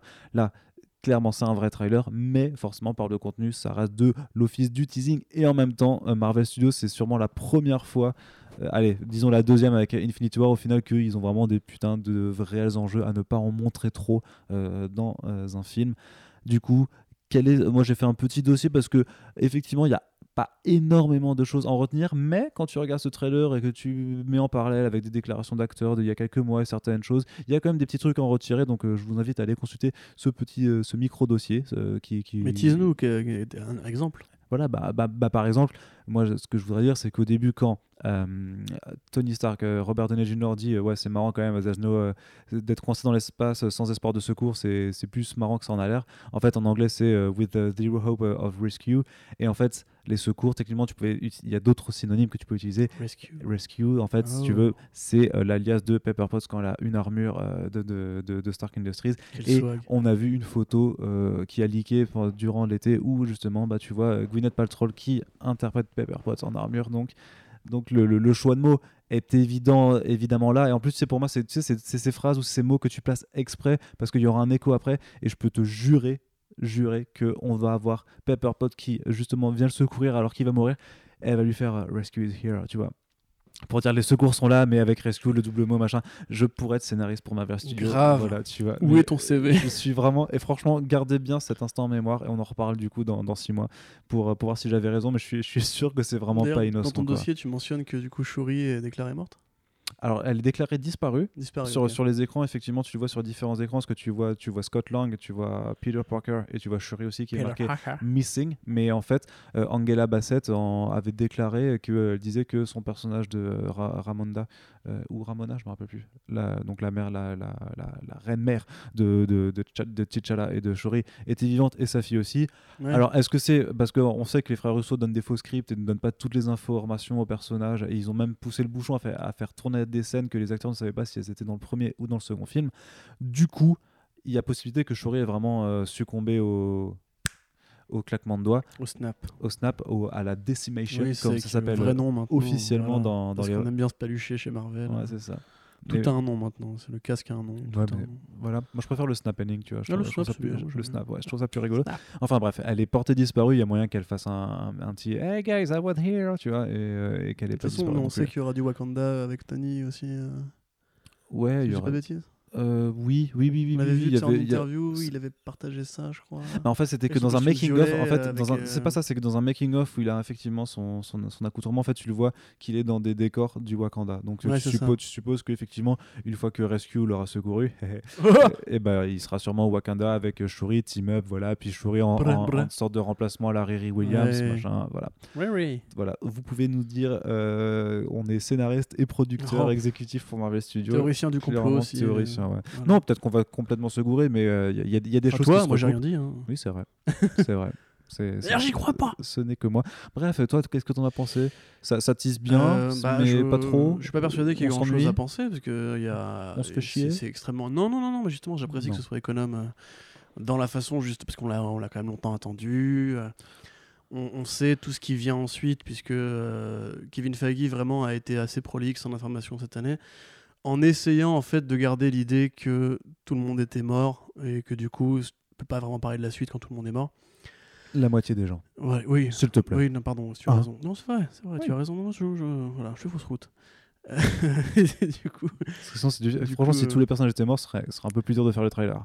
Bon, ouais, alors, c'est vrai. on va faire des plans d'ensemble de, de Non, décors vides. voilà. c'est compliqué à vendre. c'est très amusant. Donc, Donc, du coup, je, vois, je suis fatigué en plus là. Ouais. Euh, donc du coup, ouais, je trouve ça cool qu'ils en gardent un peu pour plus tard. Bon, ce qu'il faut dire, c'est qu'évidemment, ça valide la théorie du royaume quantique, euh, qui n'est plus une théorie maintenant. Hashtag voyage dans le temps. Voilà, hashtag voyage dans le temps, hashtag on va refaire toute l'histoire de Marvel Studios en changeant quelques éléments. Donc du coup, ça fera un relaunch comme dans Flashpoint et du coup, comme ça, ça pourra expliquer que les acteurs qui sont plus là, plus contrat. Du coup, c'est cool. Euh, parce que du coup, bah, c'est pas compliqué en fait. Euh, ça va bien justifier ce qu'on espère que ça justifie. Ça va bien être le vrai shift de 10 ans et installer un vrai nouvel univers qui du coup pourra aussi gommer euh, certains, certains moments un peu pénibles. Voilà, j'ai envie de dire, j'aime bien Tony Stark. J'ai toujours aimé Downey Junior dans ce rôle en fait. et j'aime bien le voir parler à sa, sa chérie à travers l'espace avec le masque d'Iron Man. Je trouve que c'est un beau symbole. Il y a vraiment rien à dire en fait. Enfin, fan aussi dessus, donc il y a pas de truc à dire, mais il y a vraiment rien à dire au niveau du ressenti, tu vois. C'est juste. euh, maintenant, j'ai j'ai très hâte en fait de la prochaine annonce qui mettra la, la- la grosse patate avec le Tu penses shot, Ouais, euh. tu penses qu'ils vont, ça- qu'ils vont devoir faire un peu vendre la chose Je pense qu'en fait, tu, Parce que- ils, vont, ils vont continuer à jouer, je pense, la, la carte de l'interrogation. Genre, euh, et juste, à mon avis, tu reverras une scène culte d'un des, de la phase 1 ou de la phase 2. Attends, mais je, je prie que si vraiment l'idée c'est de faire un voyage dans le temps, qu'ils fassent pas un truc du genre euh, We have to go back in time, enfin qu'ils l'explicitent dans un trailer, euh, justement dans un trailer qui sera didactique comme non, euh, celui de non, Captain non. Mais Marvel. je pense qu'ils vont refaire un truc un peu mystérieux. Avec plus de plans, euh, genre euh, silencieux, tu vois. Genre, tu verras des visages, tu verras des. Spéculation à mort. Tu verras des planètes ou quoi, tu verras des, des scènes, etc. Et là, d'un coup, il y aura des. Tu sais, des- tu sais ce qu'ils adorent faire en fait, c'est une voix off sur des scènes qui, qui bougent un peu au ralenti et tout. Ouais. Et là, du coup, je pense que tu reverras une scène culte d'un des anciens Marvel Studios, tu vois. Mais non, mais ça, ça... Bah non, mais justement, il faut pas. Mais si, mais, mais, mais, les, faut gens, pas. les gens sont pas stupides, Arnaud Kikou. euh. Bah oui, mais ils sont pas stupides, mais faut se le garder quand même. Ça. Tout, ce qui, ouais. tout ce qui, si vraiment il y a du voyage dans le temps à faire, mais tout ce qui touche à ça, faut justement, faut rien en montrer. Je te dis, nous on s'en doute parce qu'on suit l'actu comme des connards, mais euh, les trois quarts ça- des ça gens, les, trois quarts des gens ne, savent pas, donc faut Théorie créer la surprise. Il faut Mais créer la, putain de surprise. les surprises. Mais non Rappelle-toi qu'il y a énormément de gens à la fin d'Infinity War qui, qui croient vraiment que Black Panther et Spider-Man ont disparu Non, mais les- et qui ouais. ne sont pas au courant Faut- que, faut- il faut euh, là. Spider-Man Far From Home a achevé son tournage et que euh, Ryan Coogler a signé pour Black Panther 2. Je dis, c'est un hoax, il n'y a pas de Far From Home. Il est mort, merde Non, mais voilà, j'aime bien euh, cette séance de teasing un peu, euh, un peu euh, chevrotante, en mode il fait rien se passer, tu vois, soyez dupes. Je trouve ça mignon. Puis quand même, est-ce qu'on kiffe ce, ce petit Jeremy Renner qui nous a quand même bien manqué? Pas du tout. Mais, Pas du tout. J'aurais préféré qu'il qu'il qu'il- qu'il disparaisse avec le snap, mais tu vois. mec, il est nul celui-là. Jérémy Renner, c'est un nul. Mais trop Euh, pas. quitte le cinéma, un- frère, casse-toi. Mais t'es un malade. va vendre de la bière à des beaufs dans ton genre, à des courses de NASCAR. et- Mais t'es un malade. Je déteste Jérémy Renner. Mais t'es ouf. Ah, Mais ah, est- ah, si, non, mais- euh, dans si. le film de. euh, avec les aliens qui font de l'encre là. Qu'est-ce que tu racontes Euh, Arrival. Non, Arrival il était bien avec Amy Adams. Mais dans Wind River aussi, tu, tu l'as même pas, vu. Je sais, bah ouais, mais t'es un, Mais gros non, mais dans, dans Jason Bourne c'était de la merde. Non, mais Jason Bourne, c'est pas à cause de lui que c'est de la merde. C'était hein. de la merde. Mais ce mec sait pas jouer. Mais Si, si, c'est pas jouer. bah si, c'est un nul. Rega- regarde Wind Wind Regarde River. Avengers 2. Voilà. Punto. Mais ça n'a rien à voir. Punto. Mais c'est à tout à voir. C'est son personnage. c'est c'est le même personnage. Il est mauvais ce Hawkeye. Mais il est trop cool. T'as lu Hawkeye. De Fraction Era Ouais, T'aimes Hawkeye en Oui. comics? Oui. Me dis pas que t'as quelque chose à foutre de Jeremy Renner en Hawkeye. Mais si, moi je trouve que Qu'est-ce qu'il a fait d'intéressant Il, en il- 10 ans il était pas là dans Infinity War, donc c'est cool de le revoir. Qu'est-ce qu'il a fait d'intéressant en 10 ans Je te pose vraiment la question. avec son look. et tout. Cite-moi une grande scène de Hawkeye dans la saga euh, Marvel Studios. La scène de la, de, du- de la maison familiale, c'était marrant. Oh mon dieu Et là, je fais. C'est horrible C'est la pire scène du film non, c'est la meilleure scène. Et c'est une scène qui justifie, je suis désolé, 4,5 étoiles sur 5. Tu m'as convaincu. Voilà. non, moi je m'en fous. non, mais je, m'en- je sais pas, moi je trouve ça juste cool de- d'avoir vraiment ce. Bah, du coup, Ah non, en- mais en moi- toute mais logique, moi, le les- focus sur un enfin- personnage qui s'est fait tellement Ah, mais ghoster. personnellement, lui et ScarJo, je trouve que c'est les, plus... c'est les miscasts absolus de toute la saga. Bah, Scarlett, elle me convainc toujours pas, mais, Voilà. euh, mais clairement, euh, Non. moi, je sais pas, moi j'ai eu un petit quelque chose. J'ai fait, Non, j'ai non, fait Ah, c'est cool, T'es un il mec est là bizarre, quand c'est pour ça. Ouais, c'est peut-être Ou alors parce possible qu'il a la coupe de cheveux que t'avais à une époque. euh, que j'ai toujours. ça des te fois. parle. Oui, bah non, ça a repoussé un peu. Ah, faut que j'aille raser un On petit peu. dirait un voilà. petit peu Peter Parker là. Petit côté euh, premier de la classe, c'est euh, super agaçant. Mais écoute, Non mais mais du coup non, euh, bah les couilles. Et euh, si ouais j'aime bah, j'aime bien la fin avec euh, Scott Lang. Mais non, parce que ça, c'est un peu rigolo. Du coup, ça casse un peu euh, la- toute la dramaturgie. Ah non, la moi dramaturgie. fait. euh, je dis pas que ça a mis les poils, mais j'étais en mode genre ah quand t'aimerais. Surtout, euh, comment a-t-il fait? C'est ça. Comment a-t-il fait pour se sortir du Quantum Realm? Explication scénaristique random. Tu vois. Bah, un, vortex. Com- euh, comment Michel vortex Pfeiffer temporel, tu a- sais. euh, ça. Non, Comment Michel Pfeiffer a fait pour, pour manger dans le Quantum pendant 20 ans euh, Comment elle s'est maquillée 30. Comment elle s'est refait une nouvelle tenue comment, 30. comment il respire, tu vois C'est 30, non? Ouais, 30 ans. Ouais. Tu vois Bah, tout ça. Il y, a- y aura sûrement une explication de scénario quantique. Ouais, c'est De ça. toute façon, tu mets, tu mets, tu tu mets quantique dans le truc. tu ouais. mets quantique et, Ouais. et- et ça résout tout. C'est comme les rayons gamma, tu vois. Ouais. On a mis des rayons gamma dans le scénario, c'est bon, ça marche. magnet aussi, ça, ça marche. C'est magique. Mais du coup, je trouve que en termes de, de réception, enfin, c'est, euh, enfin, il y a des attentes. euh, je pense qu'elles sont toujours quand même là, mais c'est pas. pas que fan de Jérémy Renner. Moi, j'avais, j'avais l'impression, hein, j'avais l'impression que ça allait plus susciter d'émotions. Mais. Et mais ça peut, mais parce tu que vois, le trailer pète pas en fait. Ouais. Euh, Même le trailer est super économe, donc il appelle une réaction économe aussi, tu vois. C'est, ouais, c'est peut-être ça. tu vois, ses premiers contacts. Euh, la nacelle arrive. Non, ça c'est. Arrival, c'est, un autre film. Ouais, j'adore ce film. Là, c'est la nacelle arrive, et Avec après, bon on n'a pas encore vu les extraterrestres qui sont dedans, tu vois. Ouais. Du coup, je pense prochain trailer euh, plus gros, plus fort, Ouais. plus lourd. Et, euh, et, et moins naïf parce que enfin, personne n'est dupe à mon avis, même Mais- dans le grand public. Franchement, franchement, mec, à part les gosses. euh, Écoute, qui- il y a qui- 50% de l'élect- de- de- des gens qui votent aux États-Unis qui ont voté pour Trump. Donc je pense que ces gens-là, Non. clairement. Cet argument, cet argument est invalidé, monsieur. Allez, s'il te plaît, ben, un petit point Trump, c'est toujours Ouais, bien dans l'argumentaire. Je te, je te laisse le point Trump. Allez, voilà. Donc je te jure qu'il y a des gens qui sont quand même très naïfs et très crédules. Voilà. Pareil que voilà. Tout à fait. Donc on en a fini, je pense. Voilà. Bah, du coup. Euh... Bah, Spider- Bah, du coup, à l'heure où on enregistre ce podcast, a priori, on a Voilà. une news qui est tombée qui nous dit que le, Spider, le, le trailer de Spider-Man Far From Home est retardé. Donc, euh, on va effectivement là, ça, on va attendre. Donc, si ce podcast se termine bien maintenant et que vous n'avez pas un, un- une, Ah, mais apparemment, c'est vraiment repoussé au une- 18 décembre. une séquence euh, post-générique, euh, effectivement, tu, tu me dis que c'est pour ça qui, qui, Je, viens de voir les tweets passer, il n'y a pas de. Donc bon. J'ai envie de dire, euh, voilà, soyons, soyons patients. et- voilà, bah, et 18 vibrants, décembre, et 18 fervents. décembre, c'est dans une semaine hein, au final, donc euh, c'est pas, Oui, c'est pas plus grave. Bah, mort, ça- donc ce sera, trailer, ce, ce- ce sera, euh, ce sera parfait pour le, prochain, pour le prochain Fresh Starts, du coup, qui sera le dernier de l'année, du coup, euh, dans deux semaines. Ou la semaine Ouais, prochaine. Non, la semaine fait. prochaine. deux semaines. Euh, dans deux semaines, je sais pas si je serai sur Paris, moi. Si, du 18, le 18, tu seras là. Ah, 18, ouais. Oui, non, mais c'est ça. Ouais, Parce que moi, pensais je- je- je- Tu j'annonce. vois en hein, quatrième dimension. je, je- je quitte euh, Paris le 21, donc il n'y aura pas de podcast entre le 21 et le, et le 4. Voilà. Ok. sera- ça- Ou alors s'il y en aura, mais disons qu'il n'y en aura pas. Les gens sont ravis de savoir ta vie privée. Mais écoute, Donc, c'est pas ça, c'est juste que. je sais, je te fous, me fous Ah, de ta gueule. toute façon, ça se trouve, euh, j'arriverai quand même à faire du podcast avec toi. On, on- on fera autrement. Ouais, non, il est, il est reporté. Apparemment.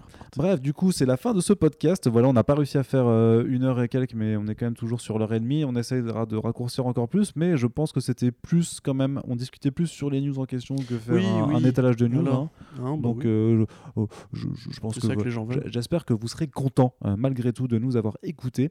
Et je vous dis donc à très bientôt pour un prochain Ah. podcast, sachant que là, avec deux films qui sortent et d'autres petits projets en cours, euh, Dont un bon film. dont un très très bon film la semaine prochaine, vous, et même dans quelques jours en fait. euh, Non, je parlais d'Aquaman. tu, tu- tu ne l'as- pas encore vu, petit malin. Oh Tu ne l'as pas encore vu celui-là. Allez, du coup, on vous dit à très bientôt sur les bonnes ondes de Comics Blog. S'il vous plaît, si vous kiffez notre travail, continuez de partager euh, ce podcast où que vous soyez, quoi que vous fassiez. Écoutez euh, le Fresh Start et nos autres euh, formats, donc Super Friends, le Backup, qui sont là pour vous, pour vos petites oreilles. Et on vous fait plein de bisous partout. Salut.